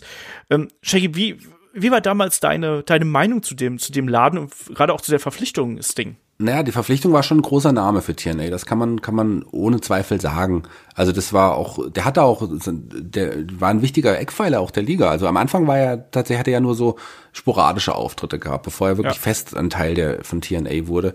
Und das hat der Liga sicherlich sehr, sehr gut getan, hat irgendwie die Reputation der Liga auch nochmal angehoben. Wenn so ein namhafter Mann wie, wie Sting dann plötzlich ein, in den eigenen Reihen ist, dann ist das schon was Besonderes. Aber ich muss dazu sagen, ich habe es tatsächlich nicht so richtig verfolgt. Ich bin nie der, nicht der größte Jeff Jarrett-Fan und um den drehte sich ja die meiste Zeit da irgendwie immer. Und das war, ich habe TNA mal sporadisch geschaut, habe mir die die ja, Matches von AJ Styles und so weiter angeschaut und X-Division Title Matches, aber so ich habe es nie wirklich richtig verfolgt. Ich glaube, da bist du mehr drin in dieser Geschichte TNA Olaf. Ja, es geht tatsächlich. Also es war ja damals auch gar nicht so einfach, das irgendwie äh, zu verfolgen, muss man auch mal ganz klar dazu sagen. Ne? Ich meine, Sting war damals noch noch gut in Form. Ne? Das das kommt ja noch mit dazu. Also äh, da war er noch war er noch in Shape und das ist richtig gesagt. Wir haben natürlich diese Fäden gehabt. Äh, mit Jeff Jarrett, ähm, wo es ja dann auch wirklich, ja, das, das hat sich wirklich auch ein bisschen gezogen und Sting war dann aber auch jemand, den brauchte TNA, um auch wirklich so ein bisschen ernst genommen zu werden. Klar, die X-Division war natürlich eines der Aushängeschilder, so als Alternative, aber ähm, auch ein Sting hat dem ganzen Produkt dann nochmal äh, mehr Kredibilität gegeben, sagen wir es einfach mal so. Und das war ja dann auch so, dass da immer häufiger, äh, gerade so 2005, 2006, äh, mal alte Gesichter rübergekommen sind. Wir haben hinterher dann auch einen Christian Cage gesehen, der da auch äh, rüber gewechselt ist, ein bisschen später. Und das war schon eine äh, unterhaltsame Zeit, aber ich muss sagen, dass für mich Sting bei TNA nie 100% funktioniert hat. Ich weiß, der hatte seine durchaus ordentlichen Matches und gute Matches dabei, aber äh, hat mich für mich nie so 100% geklickt. Ja, aber sagen wir es einfach mal so. Also Sting war natürlich ein vierfacher TNA World Heavyweight Champion, war TNA World Tag Team Champion an der Seite von Kurt Angle, hat gleich zweimal das Match des Jahres bei TNA abgeliefert. Einmal 2007 gegen Kurt Angle bei Bound for Glory und äh, 2009 gegen AJ Styles ebenfalls bei Bound for Glory. Und wenn man da so ein paar Matches auflisten möchte, gegen die er da, oder ein paar Gegner auflisten möchte, gegen die er da angetreten ist, dann muss man neben Kurt Angle und AJ Styles natürlich auch so Leute wie einen äh, Abyss zum Beispiel nennen. Äh, ich mochte persönlich dieses Prison Yard Match, was die beiden damals äh, gehabt haben, 2007 bei Against All Odds. Ähm, gegen Kurt Angle hatten die, hatte wirklich viele gute Matches gehabt. Es gab äh, Matches gegen äh, diverse Matches natürlich auch gegen AJ Styles, plus dann eben auch noch ähm, Samoa Joe äh, bei Bound for Glory 2008 und später nochmal mit ihm zusammen auch gegen äh, Jeff Jarrett und Scott Steiner bei Sacrifice 2006, nicht später, früher natürlich. Also äh, er hatte da schon seine guten und äh, richtig starken Jahre gehabt, äh, trotz des höheren Alters, muss man auch dazu sagen. Er ist einer von den, oder er ist der älteste äh, TNA-Champion aller Zeiten und äh, hat sich da aber auch zu Recht nochmal wirklich ins Zeug gelegt und hat da auch in vielen Matches nochmal alles gegeben. Und muss man aber auch so sagen, er war auch jemand, der sich dann auch immer wieder neu erfunden hat. Aber er hat auch in Interviews gesagt, er wollte was Neues schaffen. Er war immer einer von den Leuten, die versucht haben, was Neues aufzubauen. Und das war eben auch hier sein Ziel. Ne? Und er hat sich da auch wirklich nicht geschont. Wie gesagt, auch Matches dann 2007, 2008 gegen Christian Cage, dann auch später mit Kurt Angle und solche Geschichten. Da waren schon, da waren schon stark, starke Matches äh, dabei, aber ich war da auch nicht 100% drin, muss ich dazu sagen. Ich habe dann zwischendurch auch gerade, äh, als da noch Leute wie Booker T mit dazu gekommen sind, habe ich auch zunehmend mein Interesse an, äh, an, an TNA verloren. Ne? 2007, 2008. Es gab dann noch die Geschichte mit der, mit der Main Event Mafia, ähm, auch Sting als, als Champion mit dabei gewesen ist. Shaggy, kannst du dich daran erinnern? Warst du da ein Freund von, von diesem nee, Oldschool-Stable? So, so ein bisschen verfolgt. Die Main Event Mafia waren ja quasi altes, alles altgesessene äh, ja, Wrestler, die man von früher kannte. Ein Kurt Angle, ein Booker T, Sting haben wir gesagt. Ähm, Kevin Nash und Scott Steiner waren auch noch Teil der Main Event Mafia und sind dagegen, ja, gegen die jüngeren Leute von TNA angetreten.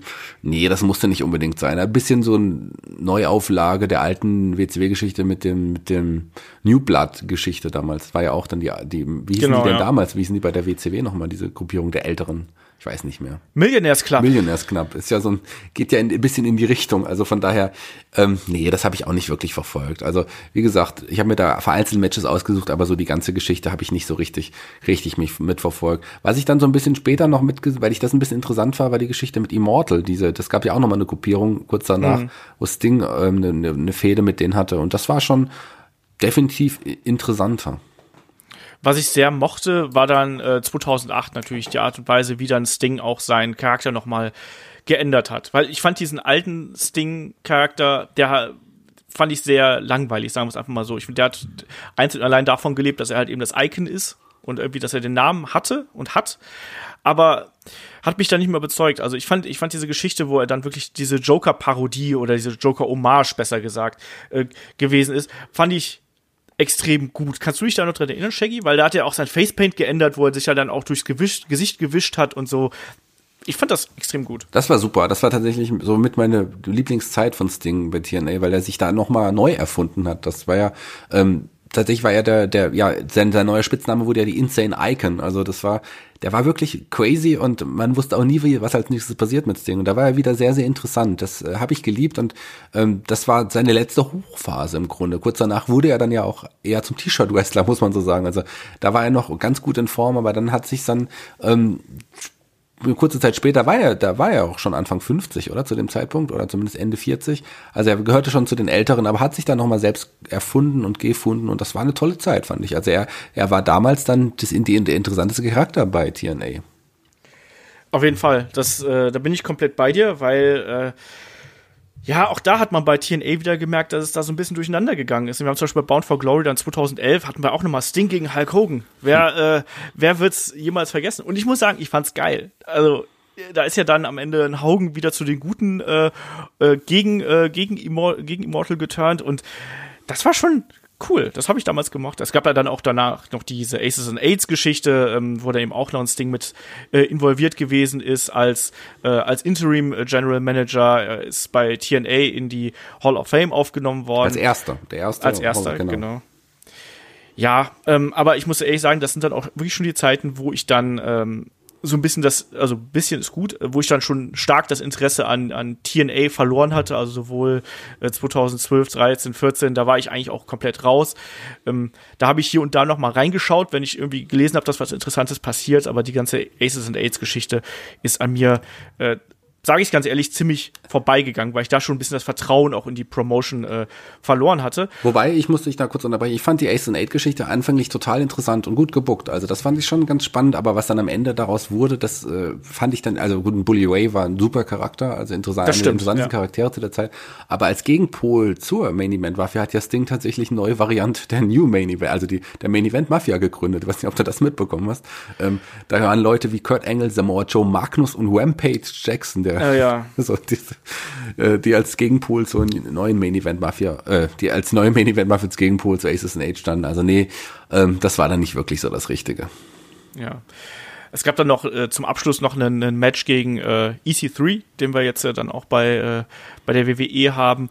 Und äh, ja, dann hat Sting ein Match gegen Magnus verloren, ein Title vs. Career Match äh, 2014. Das hat Sting verloren und sein TNA-Vertrag wurde aufgelöst. Wir wollen hier die ganze Geschichte von Sting und TNA jetzt gar nicht so unter den unter den Scheffelkern irgendwie. Also er hat der der Promotion gerade in der Anfangszeit äh, extrem geholfen, um da ein Standing zu kriegen. Er hat auch, wie wir schon gesagt haben, es geschafft, da wirklich noch mal seinem Charakter äh, eine neue Rolle zu geben und neue Richtung zu geben. Hat auch wirklich für für einige gute Matches gesorgt. Aber wie gesagt, für mich ist er da nie 100% angekommen irgendwo und äh, war dann auch jemand, der zwar gewürdigt worden ist und wo ja auch gerade Dixie Carter jemand gewesen ist, die immer wieder darauf gepocht hat, dass man auch äh, das Geld in ihn investieren kann.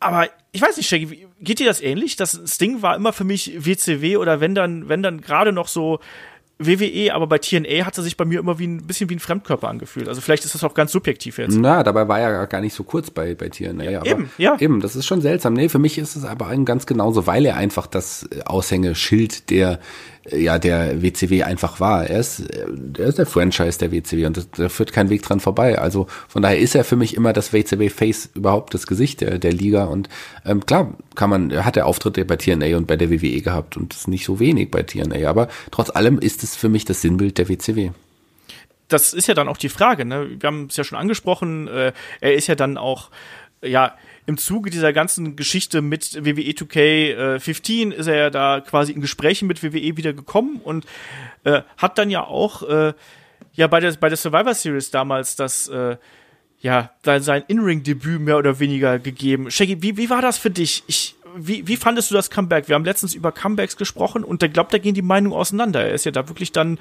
mit Musik und drumherum, äh, aber durch den Entrance reingekommen. Wie hat dir das gefallen und wie gefiel dir Sting allgemein bei WWE? Ah, das sind jetzt zwei verschiedene Fragen, Sachen, die ich mir verschieden beantworten muss. Ähm, tatsächlich hat mir sein, sein Debüt bei der Survivor Series richtig, richtig gut gefallen. Das war ein großer Moment, weil sowas hat man immer erwartet gehabt, sowas wollte man immer sehen.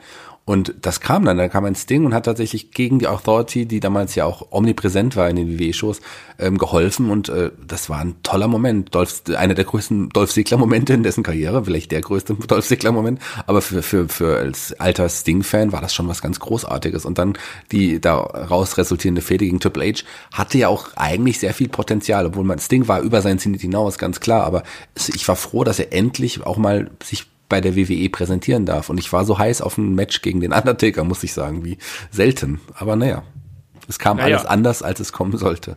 Genau, WrestleMania 31. Also ich bin da ein bisschen zwiegespalten. Ich finde das, vielleicht sind da zu viele Erinnerungen mit Sting und WCW verhaftet bei mir, dass ich mich da nicht 100% drauf einlassen konnte. Ich fand das Comeback gut. Ich fand die Re Publikumsreaktion, wie du gerade schon gesagt hast, auch stark so 100% gepackt hat mich das äh, hat mich das nicht. Wie gesagt, es gab ja dann diverse Segmente auch wieder mit dem Sting Doppelgänger und solche Geschichten und dann bei WrestleMania 31 sollte es ja dann das Match mit Triple H geben. Auch ich weiß nicht, äh, äh, ich sag mal, es war ein schöner Nostalgia Act. Als Match an sich war es grauenvoll. Oder? Ja, das Match war nicht gut. Aber tatsächlich das drumherum war irgendwie, obwohl es auch nicht ein bisschen sinnfrei ein bisschen war. Da gab es ja Eingreifen von der D-Generation X, die zum Ring kam, und der New World Order, so, ähm, die ja eigentlich in der Formation, wie sie da präsentiert war, eigentlich immer der Gegenpol zu Sting war. Aber egal. Ja. Die haben, es ist egal. Das hat schon irgendwie, also als, als Fan, der das alles miterlebt hat, war es schon irgendwie ganz cool. Aber das Match selber, das war natürlich nicht gut, leider. Und das mit Triple H gab es auch deutlich den falschen Sieger. Aber es war da und für die Leute vor Ort in der Halle war sicherlich ein besonderer Moment, dann auch die, die NWO so nochmal zu sehen und die, die, die Ex nochmal zu sehen. Das war schon cool. Aber klar, ich weiß, was du meinst.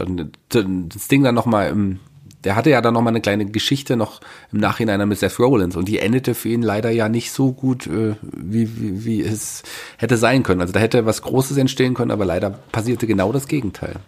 Genau, also was ich sehr mochte, war diese Geschichte mit der äh, mit der Seth Rollins Statue, wo dann ja auch äh, Sting da die zerstört hat und diesen ganzen Moment kaputt gemacht hat. Das fand ich äh, echt schön.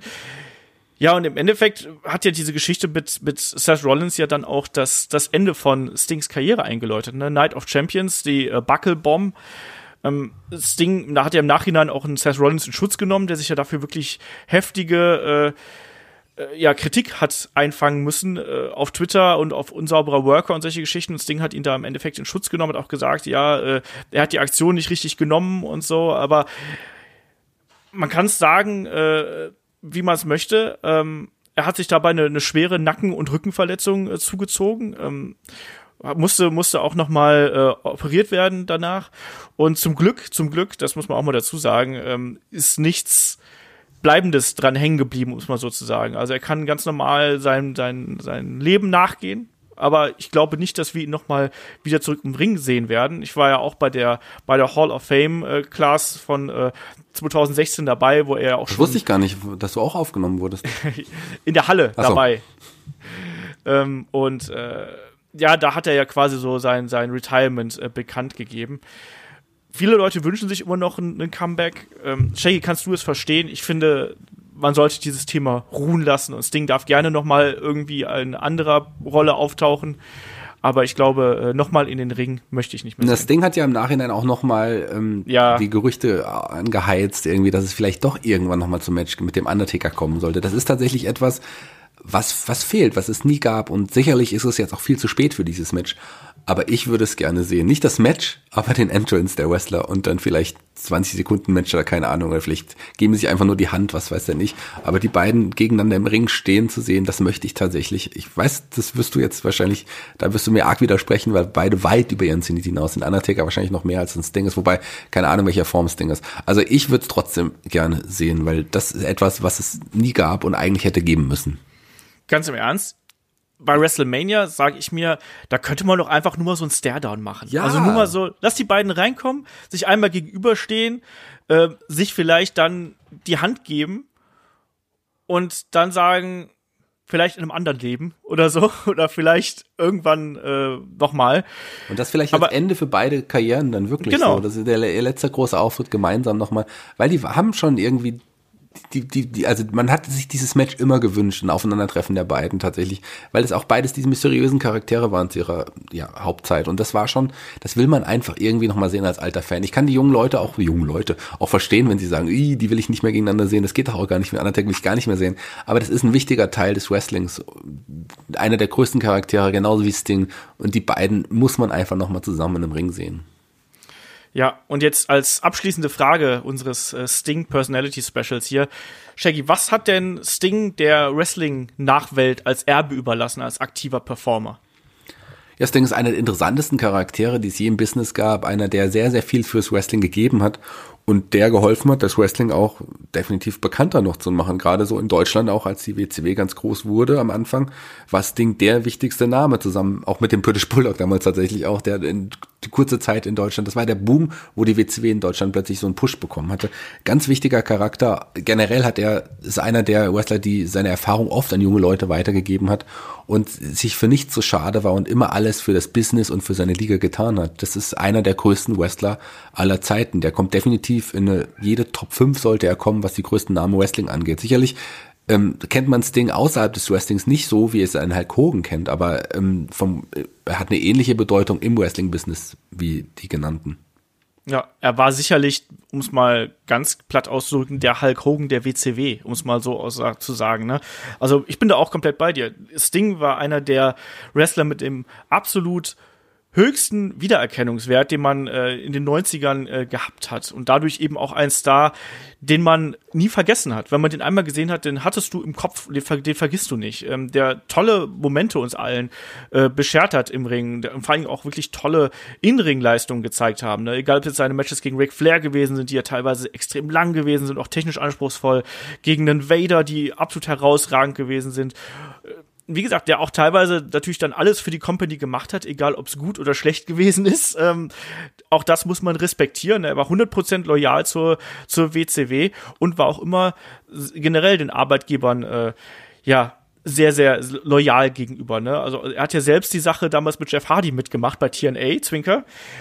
Ähm, einer der größten Wrestler aller Zeiten, unterschreibe ich komplett so, einer der größten Stars, die wir im Wrestling gehabt haben ähm, und auch einer meiner persönlichen Alltime favorites muss ich sagen, weil der hat, der hat mich gefesselt und gerade in den, in den frühen 90ern äh, war er für mich ein Grund, dass ich äh, Wrestling außerhalb von WWF geschaut habe und das äh, dafür kann ich ihm eigentlich nur Danke sagen, weil es ist immer schön, wenn man seinen Horizont ein bisschen erweitert, auch im Wrestling. So, Shaggy, wir sind durch mit unserem äh, Sting-Special. Sollen wir noch ganz schnell ein paar Fragen machen, weil wir haben wieder jede Menge Fragen reingekommen, damit die nicht zu lange liegen bleiben. Da lass uns ein paar machen. Wir sind schon, also ich bin ja jemand, der gerne immer alle Fragen macht, aber wir sind, wir haben jetzt schon lange aufgenommen, länger als wir eigentlich wollten. Ich muss auch gleich wieder ins Büro, aber so zwei, drei Fragen können wir gerne jetzt nochmal schnell machen, weil das ist ja, ja, auch, das macht mir ja auch sehr viel Spaß ja, wir nehmen das hier äh, Donnerstag morgens auf, mal wieder. Und äh, wie gesagt, wir haben es jetzt halb elf. Eigentlich müssten wir schon beide am, am Schreibtisch sein. Insofern nehmen wir uns aber noch ein bisschen Zeit, um hier noch ein paar Fragen zu beantworten. Ich fange einfach mal an äh, mit dem Sparrenberg, der uns bei YouTube geschrieben hat. Ähm, Haltet ihr es für möglich, dass äh, Titus World Slide ein Work war? Für mich sah die Aktion viel zu glatt aus. Shaggy, glaubst du, beim Greatest äh, Rumble ist äh, Titus mit purer Absicht unter den Ring gerutscht? Das glaube ich nicht. Ich glaube nicht, dass das eine Absicht war. Man hat gesehen, dass es ihm wohl sehr, sehr peinlich auch irgendwie war. Und wie man gehört hat, wurde der Backstage ja auch sehr, sehr ausgelacht, ähm, nachdem klar war, dass er sich nicht verletzt hat. Also ich glaube nicht, dass es Work war. Und wenn, war es sehr, sehr guter Work. Und dann wäre es auch egal. ja, ähm, bin ich auch komplett bei dir. Ich glaube auch nicht, dass es ein Work gewesen ist. Ich glaube, da kam sehr viel Glück zusammen, so wie das manchmal ist. Ähm, ja, Glück oder Pech, je nachdem, aus welchen Sicht man das sieht. Ich glaube Glück, dass er sich nicht mehr dabei verletzt hat und dass es so gut ausgesehen hat, wie es da passiert ist. Also man manchmal so Dinge passieren doch. Also jeder, der mal irgendwie komisch gefallen ist oder dem mal irgendwas hingefallen ist, da gibt's ja auch manchmal so Geschichten, wo man sich denkt, Mann, ey, hätte doch da mal die Kamera mit drauf gehalten oder so, weißt du? Und ich glaube, das fällt hier in dieselbe Kategorie. Ja, rein. aber sagen wir mal so, also so, ich meine, ich habe zu dem Zeitpunkt nicht gedacht, dass Titus noch mal ein Main Eventer wird, aber spätestens danach kann man sicher sein, dass er nie irgendwie jetzt noch mal eine große Rolle irgendwie spielen wird, weil man ewig das mit ihm verbinden wird, diesen Slide. Und da geht ja schon in, in eine Shockmaster, Shockmaster-Kategorie. Von daher, ähm, alles gut. Also ich fand's gut, aber ich glaube nicht, dass es Work war. Ja, bin ich bei dir. Ähm, gehen euch die versuchten Money in the Bank Cash-ins auch, nicht auch total auf die Nerven? Die Refs machen wenig zweifelhafte Entscheidungen, äh, aber bei jedem Cash-in gibt es stundenlanges und nicht vollziehbares Hin und Her, ob man wirklich eincashen möchte. Das ist für mich Fremdschämen pur. Das gehört ja auch aber auch irgendwie dazu mittlerweile. Also ist, ich, klar, ich kann das absolut verstehen, den Unmut, wenn dann der, der Referee den, den Kopf in die Hand gedrückt bekommt und dann erstmal überlegt und fragt, hä, was du, Entschuldigung? ich brauche keinen Koffer. Ach so, wie, was willst du? Ja, das ist natürlich, also, aber es zeigt auch, dass, vielleicht liegt es auch daran, dass einige Referees nicht die hellsten sind, aber ich glaube, es das kann ja natürlich auch sein. Ja, klar. Du meinst, Referees werden mit einem Maximal-IQ gecastet, oder was? Ja, die sind dann überrascht. Warum ja. kriege ich, krieg ich denn diesen Koffer? Ähm, nee, klar, ich, ich, ich verstehe das, aber irgendwie ist es auch witzig und irgendwie gehört es auch dazu. Es ist ja nicht ja. bei jeder Geschichte so, aber gerade so bei, als Carmella den, den, den Koffer hatte und so, da war es ja des Öfteren dann auch so. Aber warum nicht? Ja, es ist ja auch so dieses Overacting, was ja da immer betrieben wird. Das ist nun mal auch Teil, um die gerade die Zuschauer äh, in der Halle dann nochmal zu kriegen und dann nochmal so, ja, ja, jetzt Cash schon ein, Cash schon ein. Das soll ja auch Spannung erzeugen. Klar ist es irgendwie so ein bisschen albern, weil wir es inzwischen sehr oft gesehen haben, aber weiß nicht, Fremdschämen pur sind andere Dinge für mich, muss ich so sagen. Was hatten wir letztes noch mal? Ich weiß es nicht mehr. Headshrinkers und, und äh, ein kaputter Truthahn zum Beispiel, ein roher Truthahn, das war Fremdschämen pur. ne? Oder Nicholas als Tag Team Champion, das war auch Fremdschämen pur. Oder die Pinkel Story mit Drake Maverick war auch Fremdschämen pur. Ähm, der Louis fragt, äh, was war eure liebste Road to WrestleMania, die euch am meisten auf den Event gehypt hat? So, das ist immer diese, diese schönen Fragen, wo man dann erstmal überlegen muss, was ist denn überhaupt in den letzten Jahren passiert? Und ich schmeiß hier einfach mal WrestleMania 17 mit rein, weil ich den Aufbau von The Rock und Austin damals so cool fand. Das habe ich extrem geliebt. Ähm, und wenn man ganz weit zurückgeht, äh, der Aufbau quasi Richtung äh, WrestleMania 6 damals mit dem ersten Aufeinandertreffen vom äh, Warrior und Hogan im Rumble. Das habe ich auch extrem gefressen und mochte das sehr gerne. Shaggy, fällt dir da spontan was ein? Weil, wie immer, habe ich natürlich die Frage vorher nicht mit dir geteilt. Ja, aber ich hätte tatsächlich wahrscheinlich die gleichen Sachen erwähnt wie du. Ähm, von daher wüsste ich, weiß ich jetzt gerade nicht Zusätzliches noch, weil du hast mir alles jetzt schon vorweggenommen. Es tut mir leid. Ich fand auch die Geschichten mit äh, Michaels und ähm, äh, Shawn, äh, Shawn Michaels und dem Undertaker. Auf jeden Fall. Das, das wäre jetzt gut. auch noch was gewesen, was mir noch in den Sinn gekommen wäre. Ja, aber ansonsten waren das wirklich die Sachen, die, die da herausstechen. Und äh, welches ist eures, euer persönliches Lieblingsjahr in der WWE und welches war eurer Meinung nach am schlechtesten? am schlechtesten finde ich immer so schwierig, weil man hat ja A nicht alle im Kopf und ich ganz oft vergesse ich auch gerade das, was mir nicht so gefallen hat, sondern behalte lieber das, was mir gut gefallen hat im Kopf. Shaggy, wie ist das bei dir? Ach, ich kann mich da nicht auf irgendein Jahr irgendwie festlegen. Ich klar, äh, aus nostalgischen Gründen sicherlich die Anfangszeit irgendwie, das war war schon was Besonderes, aber wrestlerisch äh, ist das ja liegt das ja weit hinter den Dingen zurück, die man heute gewohnt ist. Also schwer zu sagen. So, gibt kein Jahr auf das, das jetzt mein Lieblingsjahr auf jeden Fall wäre. Nee, also es gibt halt immer so, so, also ich, ich würde so ganz emotional sagen, ich fand 2001, 2000, 2001 fand ich richtig geil, da war ich eben auch richtig drin und richtig mag mit der Invasion, die ich geliebt habe. Ich fand diese Cactus Jack äh, Triple H Geschichte damals richtig geil und am schlechtesten kann ich dir echt nicht sagen. Also es gibt so ein paar Jahre, wo ich so ein bisschen den, den, den Draht zur WWE verloren habe und mich lieber woanders umgeschaut habe. Das habe ich ja schon ein paar Mal erzählt. Das war ja so 2007, 2008, irgendwie so um den Dreh 2009 weiß gar nicht, Shaggy, gab es bei dir mal so Jahre, wo du gesagt hast, ich schaue ein bisschen weniger WWE? Ja, ich habe, glaube ich, eine ne Zeit ein bisschen weniger geschaut, aber das war, lag daran, dass es ja so Anfang der 2000er 2001, 2002 auch schwerer war zu verfolgen, weil es in Deutschland ja kurzzeitig nicht mehr kam. Und das war die Zeit, wo ich ein bisschen weniger geschaut habe. Ich habe es dann andersweitig verfolgt, aber ähm, dadurch, dass es halt wirklich nicht ausgestrahlt war, hatte man auch weniger Möglichkeiten, einfach das zu schauen. Das war die Zeit einfach. Ansonsten, ich habe nie das Bedürfnis gehabt, aufzuhören oder nicht weiterzuschauen oder eine Pause zu machen. Nee, das kam irgendwie nicht, weil ich, ich geh, bin da mit der Zeit gegangen. Klar gab es Phasen, wo man denkt, oh je, das wird gerade aktuell in den letzten Jahren war das Booking schon deutlich schlechter, als es, als es früher war. Das muss man so sagen. Aber trotz allem bleibe ich dabei. Ja, ähm, der Oliver fragt, wie war das damals noch mit den zwei Hapners und dem Million Dollar Man? Könnt ihr das noch mal ganz kurz schildern, Shaggy? Kannst du dich da noch dran erinnern? Das war ja quasi äh, aus dem Rematch zwischen Hulk Hogan und Andre damals äh, geboren. Und äh, wo wir dann nicht nur einen Andre the Giant hatten, der ja einem Million Dollar Man den äh, Gürtel geschenkt hat, sondern auf einmal auch zwei Hepners, einen guten und einen bösen im Ring hatten. Ja, das ist, muss man, dazu muss man sagen, ist ja die Frage, die du mir vorher schon eingesendet hast, und zwar, äh, vor, das stimmt. aber zehn Minuten vor, vor, vor Aufnahmestart mich nochmal dran erinnerst. Ich habe mich dann mit nicht wieder beschäftigen können. Ich kann das nur aus meiner Erinnerung irgendwie sagen, was ich so im Nachhinein weiß. Das war ja die Geschichte, wo es tatsächlich, ähm, ja, plötzlich äh, der Referee zugunsten Andre the Giants entschieden hatte. Genau. Und das war ja der, man, man kannte den Referee, dachte man ja schon, aber in Wahrheit war das ja sein Zwillingsbruder Earl Hebner dann damals, gell? Ja. Worum war's? Ähm, man hat das aber nicht so verkauft, dass es Zwillingsbrüder sind, sondern dass der Million Dollar Man äh, einen ja, Menschen umoperiert hat, dass er genauso aussieht wie der Referee und den so quasi eingekauft hat. Das war ja die damalige Geschichte. Ähm, das war schon cool. Also klar, es ist trashig, aber das war schon witzig.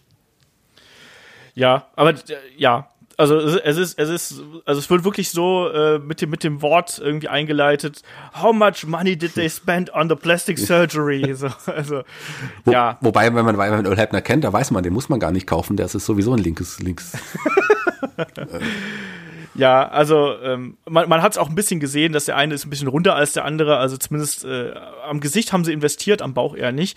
Ähm, so war die Geschichte dann im Endeffekt. Es ging einfach nur darum, möglichst äh, ja den Million Dollar Man als äh, den Menschen darzustellen, einfach alles kauft und der alles tut, um sich auf unlautere Art irgendwie das, das Geld äh, das, das Gold zu sichern. Und so ist es dann hier eben gewesen. Der hat ja dann hat ja auch äh, Andre the Giant gekauft, das eben quasi äh, den Titel gibt. Also maximale Heal Power an den Million Dollar. Aber eine geile Geschichte, die auch damals wirklich gut funktioniert hat. Also man kann, man wusste ja nicht, dass es da Zwillingsbrüder gibt das, äh, und und man hat auch nicht drauf geachtet. Der Referee, das da, da hat man, also man, heute kennt man die Referees. Früher waren die einfach auch da. Das Publikum hat nicht so auf den geachtet. Da gab es schon Raunen und äh, die das Publikum ähm, die Fans waren damals sehr, sehr erstaunt.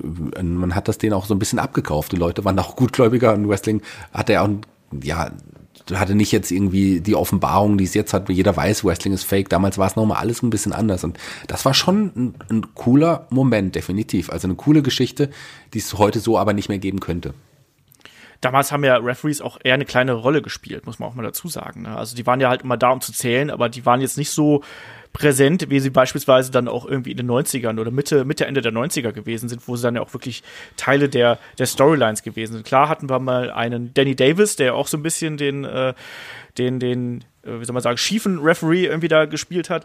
Aber ansonsten war es eher seltener. Und hier hat das super funktioniert, ne, muss man ganz klar sagen. Und Doppelgänger gehen im Wrestling immer. Wir haben Doinks, wir haben Stings, warum nicht auch Hepners? Also passt für mich. Ähm, dann fragt der Olli noch, ähm, äh, wie war das mit der NWA? Warum wurde daraus die WCW und wie ist das jetzt? Äh, und gibt es wieder die NWA und auch in den Indies? Das ist alles recht verwirrend. Und was hat Billy Corgan damit zu tun? Also die NWA gibt es immer noch. Billy Corgan ist der aktuelle Präsident seit 2017. So, Besitzer, Besitzer auch. Der hat ja Besitzer, wirklich die, ja. die, die, ähm, ja, einen Großteil der, der, der Rechte der NWA, an dem Namen NWA und an allem drum und dran.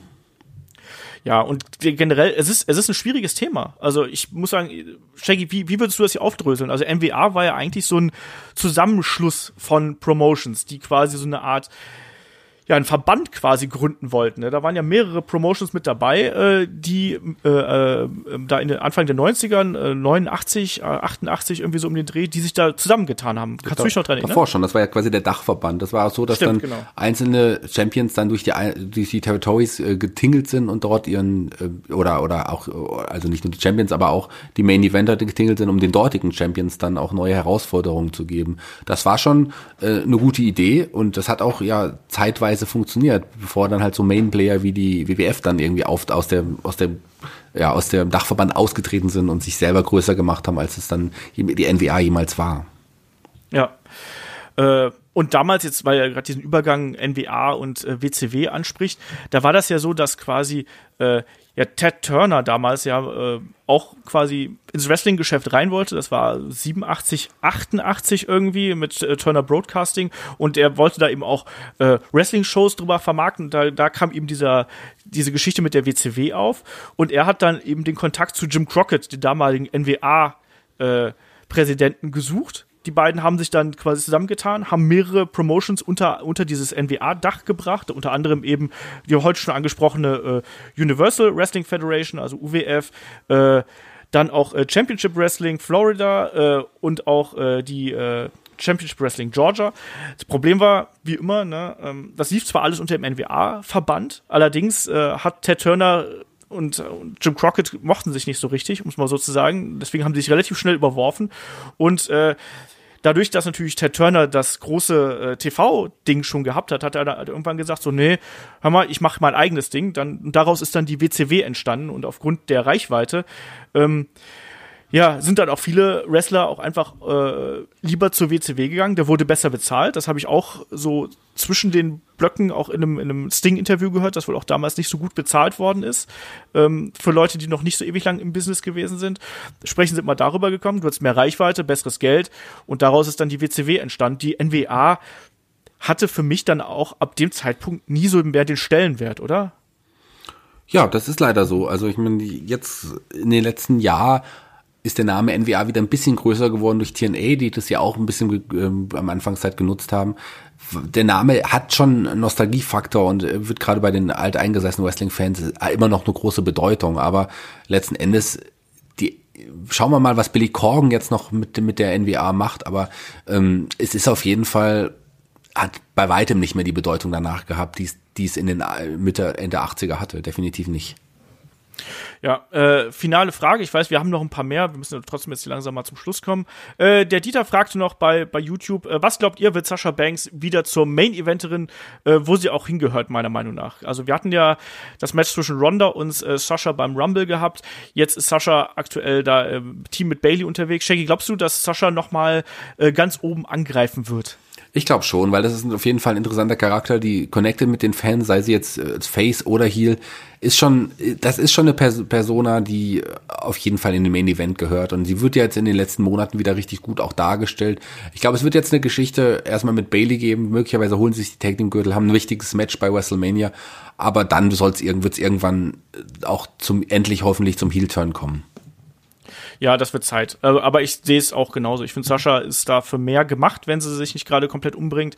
Ähm, connected toll mit den Zuschauern. Es hat auch beim Rumble super funktioniert. Ich bin auch da komplett für, dass sie nochmal äh, in den Main Event einsteigt. Shaggy, ich habe gerade noch vom äh, Submissioner Gordon, unserem äh, Lieblingsnickname, äh, zwei Fragen per Twitter eingeschickt bekommen. Sollen wir die noch schnell machen? Machen wir die noch schnell. Komm, wenn der schon so, so. einen coolen Namen hat, dann muss es sein. Genau, er fragt äh, eine, eine aktuelle Frage zu, äh, zu SmackDown geschehen. Äh, Nakamura und Rusev als Team. Ich könnte mir vorstellen, dass sie einen ähnlichen Weg einschlagen wie The Bar und so ihren festen Platz im Roster endlich finden. Der Main Event scheint ja auf Jahre hinaus blockiert. Was haltet ihr davon? Ähm, ja. Shaggy, willst du zuerst? Ja, könnte man. Vielleicht nehmen sie tatsächlich so eine Richtung. Vielleicht nehmen sie aber eine Richtung der äh, League of Nations. Das wäre dann sicherlich die, die, die, die, der andere Weg. Also ähm, ich finde tatsächlich, dass die beiden irgendwie Potenzial haben. Ich finde sie interessant zusammen.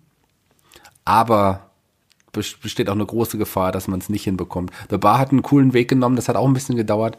Schauen wir mal, wie es ist. Also ich würde ich den beiden hoffen irgendwie. Ich sehe, beide sind aber auch tatsächlich, das sagen wir ja auch oft, alle vier eigentlich, wenn man The Bar dazu nimmt, wobei Seamus vielleicht ein bisschen außen vor gelassen wird, der, dessen Zeit ist vielleicht auch ein bisschen drüber, aber alles auch mögliche Main Eventer, die denen das zutraut. Klar hat Nakamura connected nicht so noch nicht, nicht so richtig mit dem ähm, amerikanischen Publikum, weiß nicht, woran es liegt, aber das ist auf jeden Fall möglich. Aber schauen wir doch mal, wie sie es als Team leisten. Potenzial haben sie definitiv in ähnliche Fußstapfen zu treten.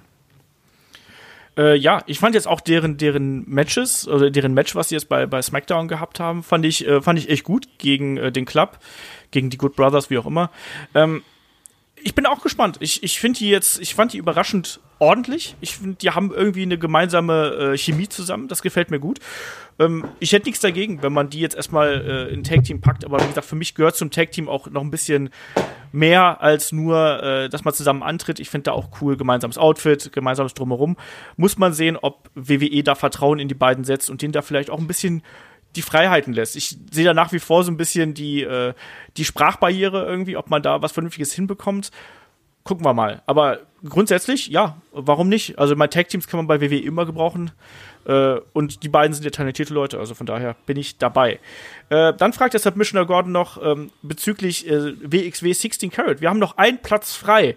Ähm, und er fragt sich, wer könnte das werden? Also er würde sich äh, eine, eine Rückkehr von John Klinger beispielsweise wünschen, jemand mit WWE-Vergangenheit, wie zum Beispiel Puck, oder vielleicht doch jemand äh, aus der eigenen Garde, wie ein Julian Pace. Shaggy, wer ist dein Pick für den letzten Platz? Oh, ich habe mir ehrlich gesagt noch gar keine Gedanken darüber gemacht. Ich lasse es eigentlich immer auf mich zukommen. Ähm, ja, Julian Pace, weiß ich nicht, ob das jetzt noch schon noch zu früh wäre. Und ein Bad Bones, ähm, John Klinger, glaube ich nicht, dass der jetzt zum Karat zurückkommt. Aber ein Pack äh, von seinen Vorschlägen, das würde ich feiern. Den würde ich echt gerne mal wieder sehen. Das wäre wär großartig. Wäre sicherlich eine Bereicherung. Generell irgendjemand, äh, auch an, auch ein, ein Cody würde ich gerne mal wieder sehen, tatsächlich. Also ich weiß es nicht. Ich, ich hoffe auf einen großen Namen, aber ich wäre auch nicht enttäuscht, wenn es einfach jemanden von, von den eigenen Leuten noch irgendwie wäre. Ja, wir hatten so eine ähnliche Diskussion auch schon mal äh, hier im Vorfeld gehabt. Ähm, ja, also ich fände auch einen WWE-Namen wäre natürlich, wär natürlich Bombe. Andererseits muss man sich da natürlich fragen, wo ist dann da die, die Logik, so den da so kurz vor Schluss anzukündigen, bevor der Event losgeht. Ich glaube, da hätte man vorher ähm, mehr Tickets mitverkaufen können. Ähm, ich werfe mal hier so jemanden wie eine Veit Müller zum Beispiel in die Runde. Der, äh, was ja auch jetzt gerade so gut zu der Ringkampfgeschichte passen würde, dass man den da auch noch mal mit reinwirft. Wir sehen jetzt Walter gegen Veit äh, in Hamburg. Warum dann nicht äh, ein Veit Müller nach einer harten Schlacht äh, bekommt ihr die Belohnung vom Office und sagen, ja, komm, du, du kommst hier mit rein. So, als viertes Ringkampf-Member, in Anführungsstrichen. Schauen wir mal, werden wir auf jeden Fall eine spannende Variante. Wir werden sehen, wie es weitergeht. Ich würde mich tatsächlich auch über einen großen Namen freuen. Aber ich, wie gesagt, Veit Müller fände ich auch, da würde ich mich auch freuen. Das wäre cool. Ich bin nämlich auch da. Olaf wird auch da sein, natürlich beim Karat. Und ich hoffe, viele von euch auch, von den Hörern.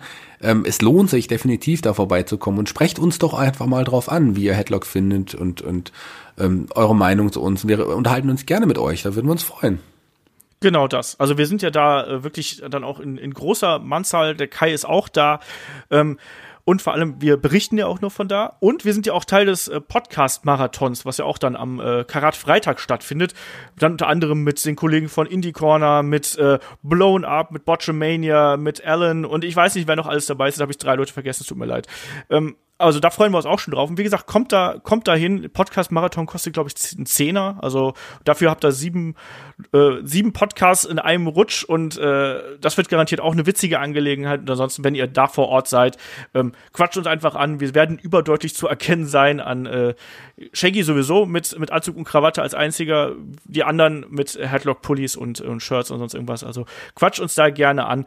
Und wo wir da gerade schon beim Thema sind, äh, schaut auch gerne auf slwrestling.de vorbei, wenn ihr äh, auch in Headlock-Montur da sein möchtet. Ne? Also da gibt's Pullis, da gibt's Shirts, gerne da vorbeischauen. Und Shaggy, damit sind wir jetzt wirklich durch. Aber wir, haben, sagen, wir können einen Deal machen. Wenn ihr tatsächlich mit dem Headlock-Shirt auf, auf Olaf zukommt, gibt er euch, gibt er euch bestimmt ein Bier aus, irgendwie so zum Gespräch. Und wenn ihr zu mir kommt, dann bringt mir einfach gleich ein Bier mit. Irgendwie sowas. Ähm, auf jeden Fall freuen wir uns darauf. Das wird ja äh, wieder richtig spannend dann äh, in der zweiten Märzwoche. Ich glaube, 8. bis 10. ist das Karat. Ähm, das wird, das wird toll. Da freue ich mich jedes Jahr drauf. Und wie gesagt, äh, kommt da gern zu uns und quatscht mit uns. Wird gut. Shaggy, wir sind durch. Wir sind durch. Sehr gut. Dann kann ne? ich mir jetzt eine Hose anziehen. Das ist äh, vernünftig. Ich, naja, guck mal. Äh, in dem Sinne, nächste Woche geht's hier weiter. Da startet natürlich die äh, Berichterstattung zum Elimination Chamber, was ja dann äh, kommendes Wochenende ist. Und natürlich dann äh, zum Wochenend-Podcast selber spreche ich im Gastspiel mit dem Dominik Roth äh, über Verletzungen im Wrestling und ob wir den Stil im Wrestling etwas ändern sollten. Super interessanter Talk, ähm, hatten wir schon bei Patreon Steady, dann eben jetzt hier für alle. Freut euch drauf, lohnt sich wirklich. Und Shaggy, ich überlasse dir die letzten Worte. Tschüss. Ja, tschüss Olaf. Äh, schön, ähm, dass du mit, ich war jetzt gar nicht vorbereitet, ich kann ja auch nicht improvisieren. äh, deswegen würde ich einfach nur sagen, ja, ähm, wünscht euch alle bald einen Savio Vega Podcast. Das wäre schön. Entweder hier für alle oder bei Patreon und Steady, wie ihr das wollt. Den Savio Vega, über den muss gesprochen werden.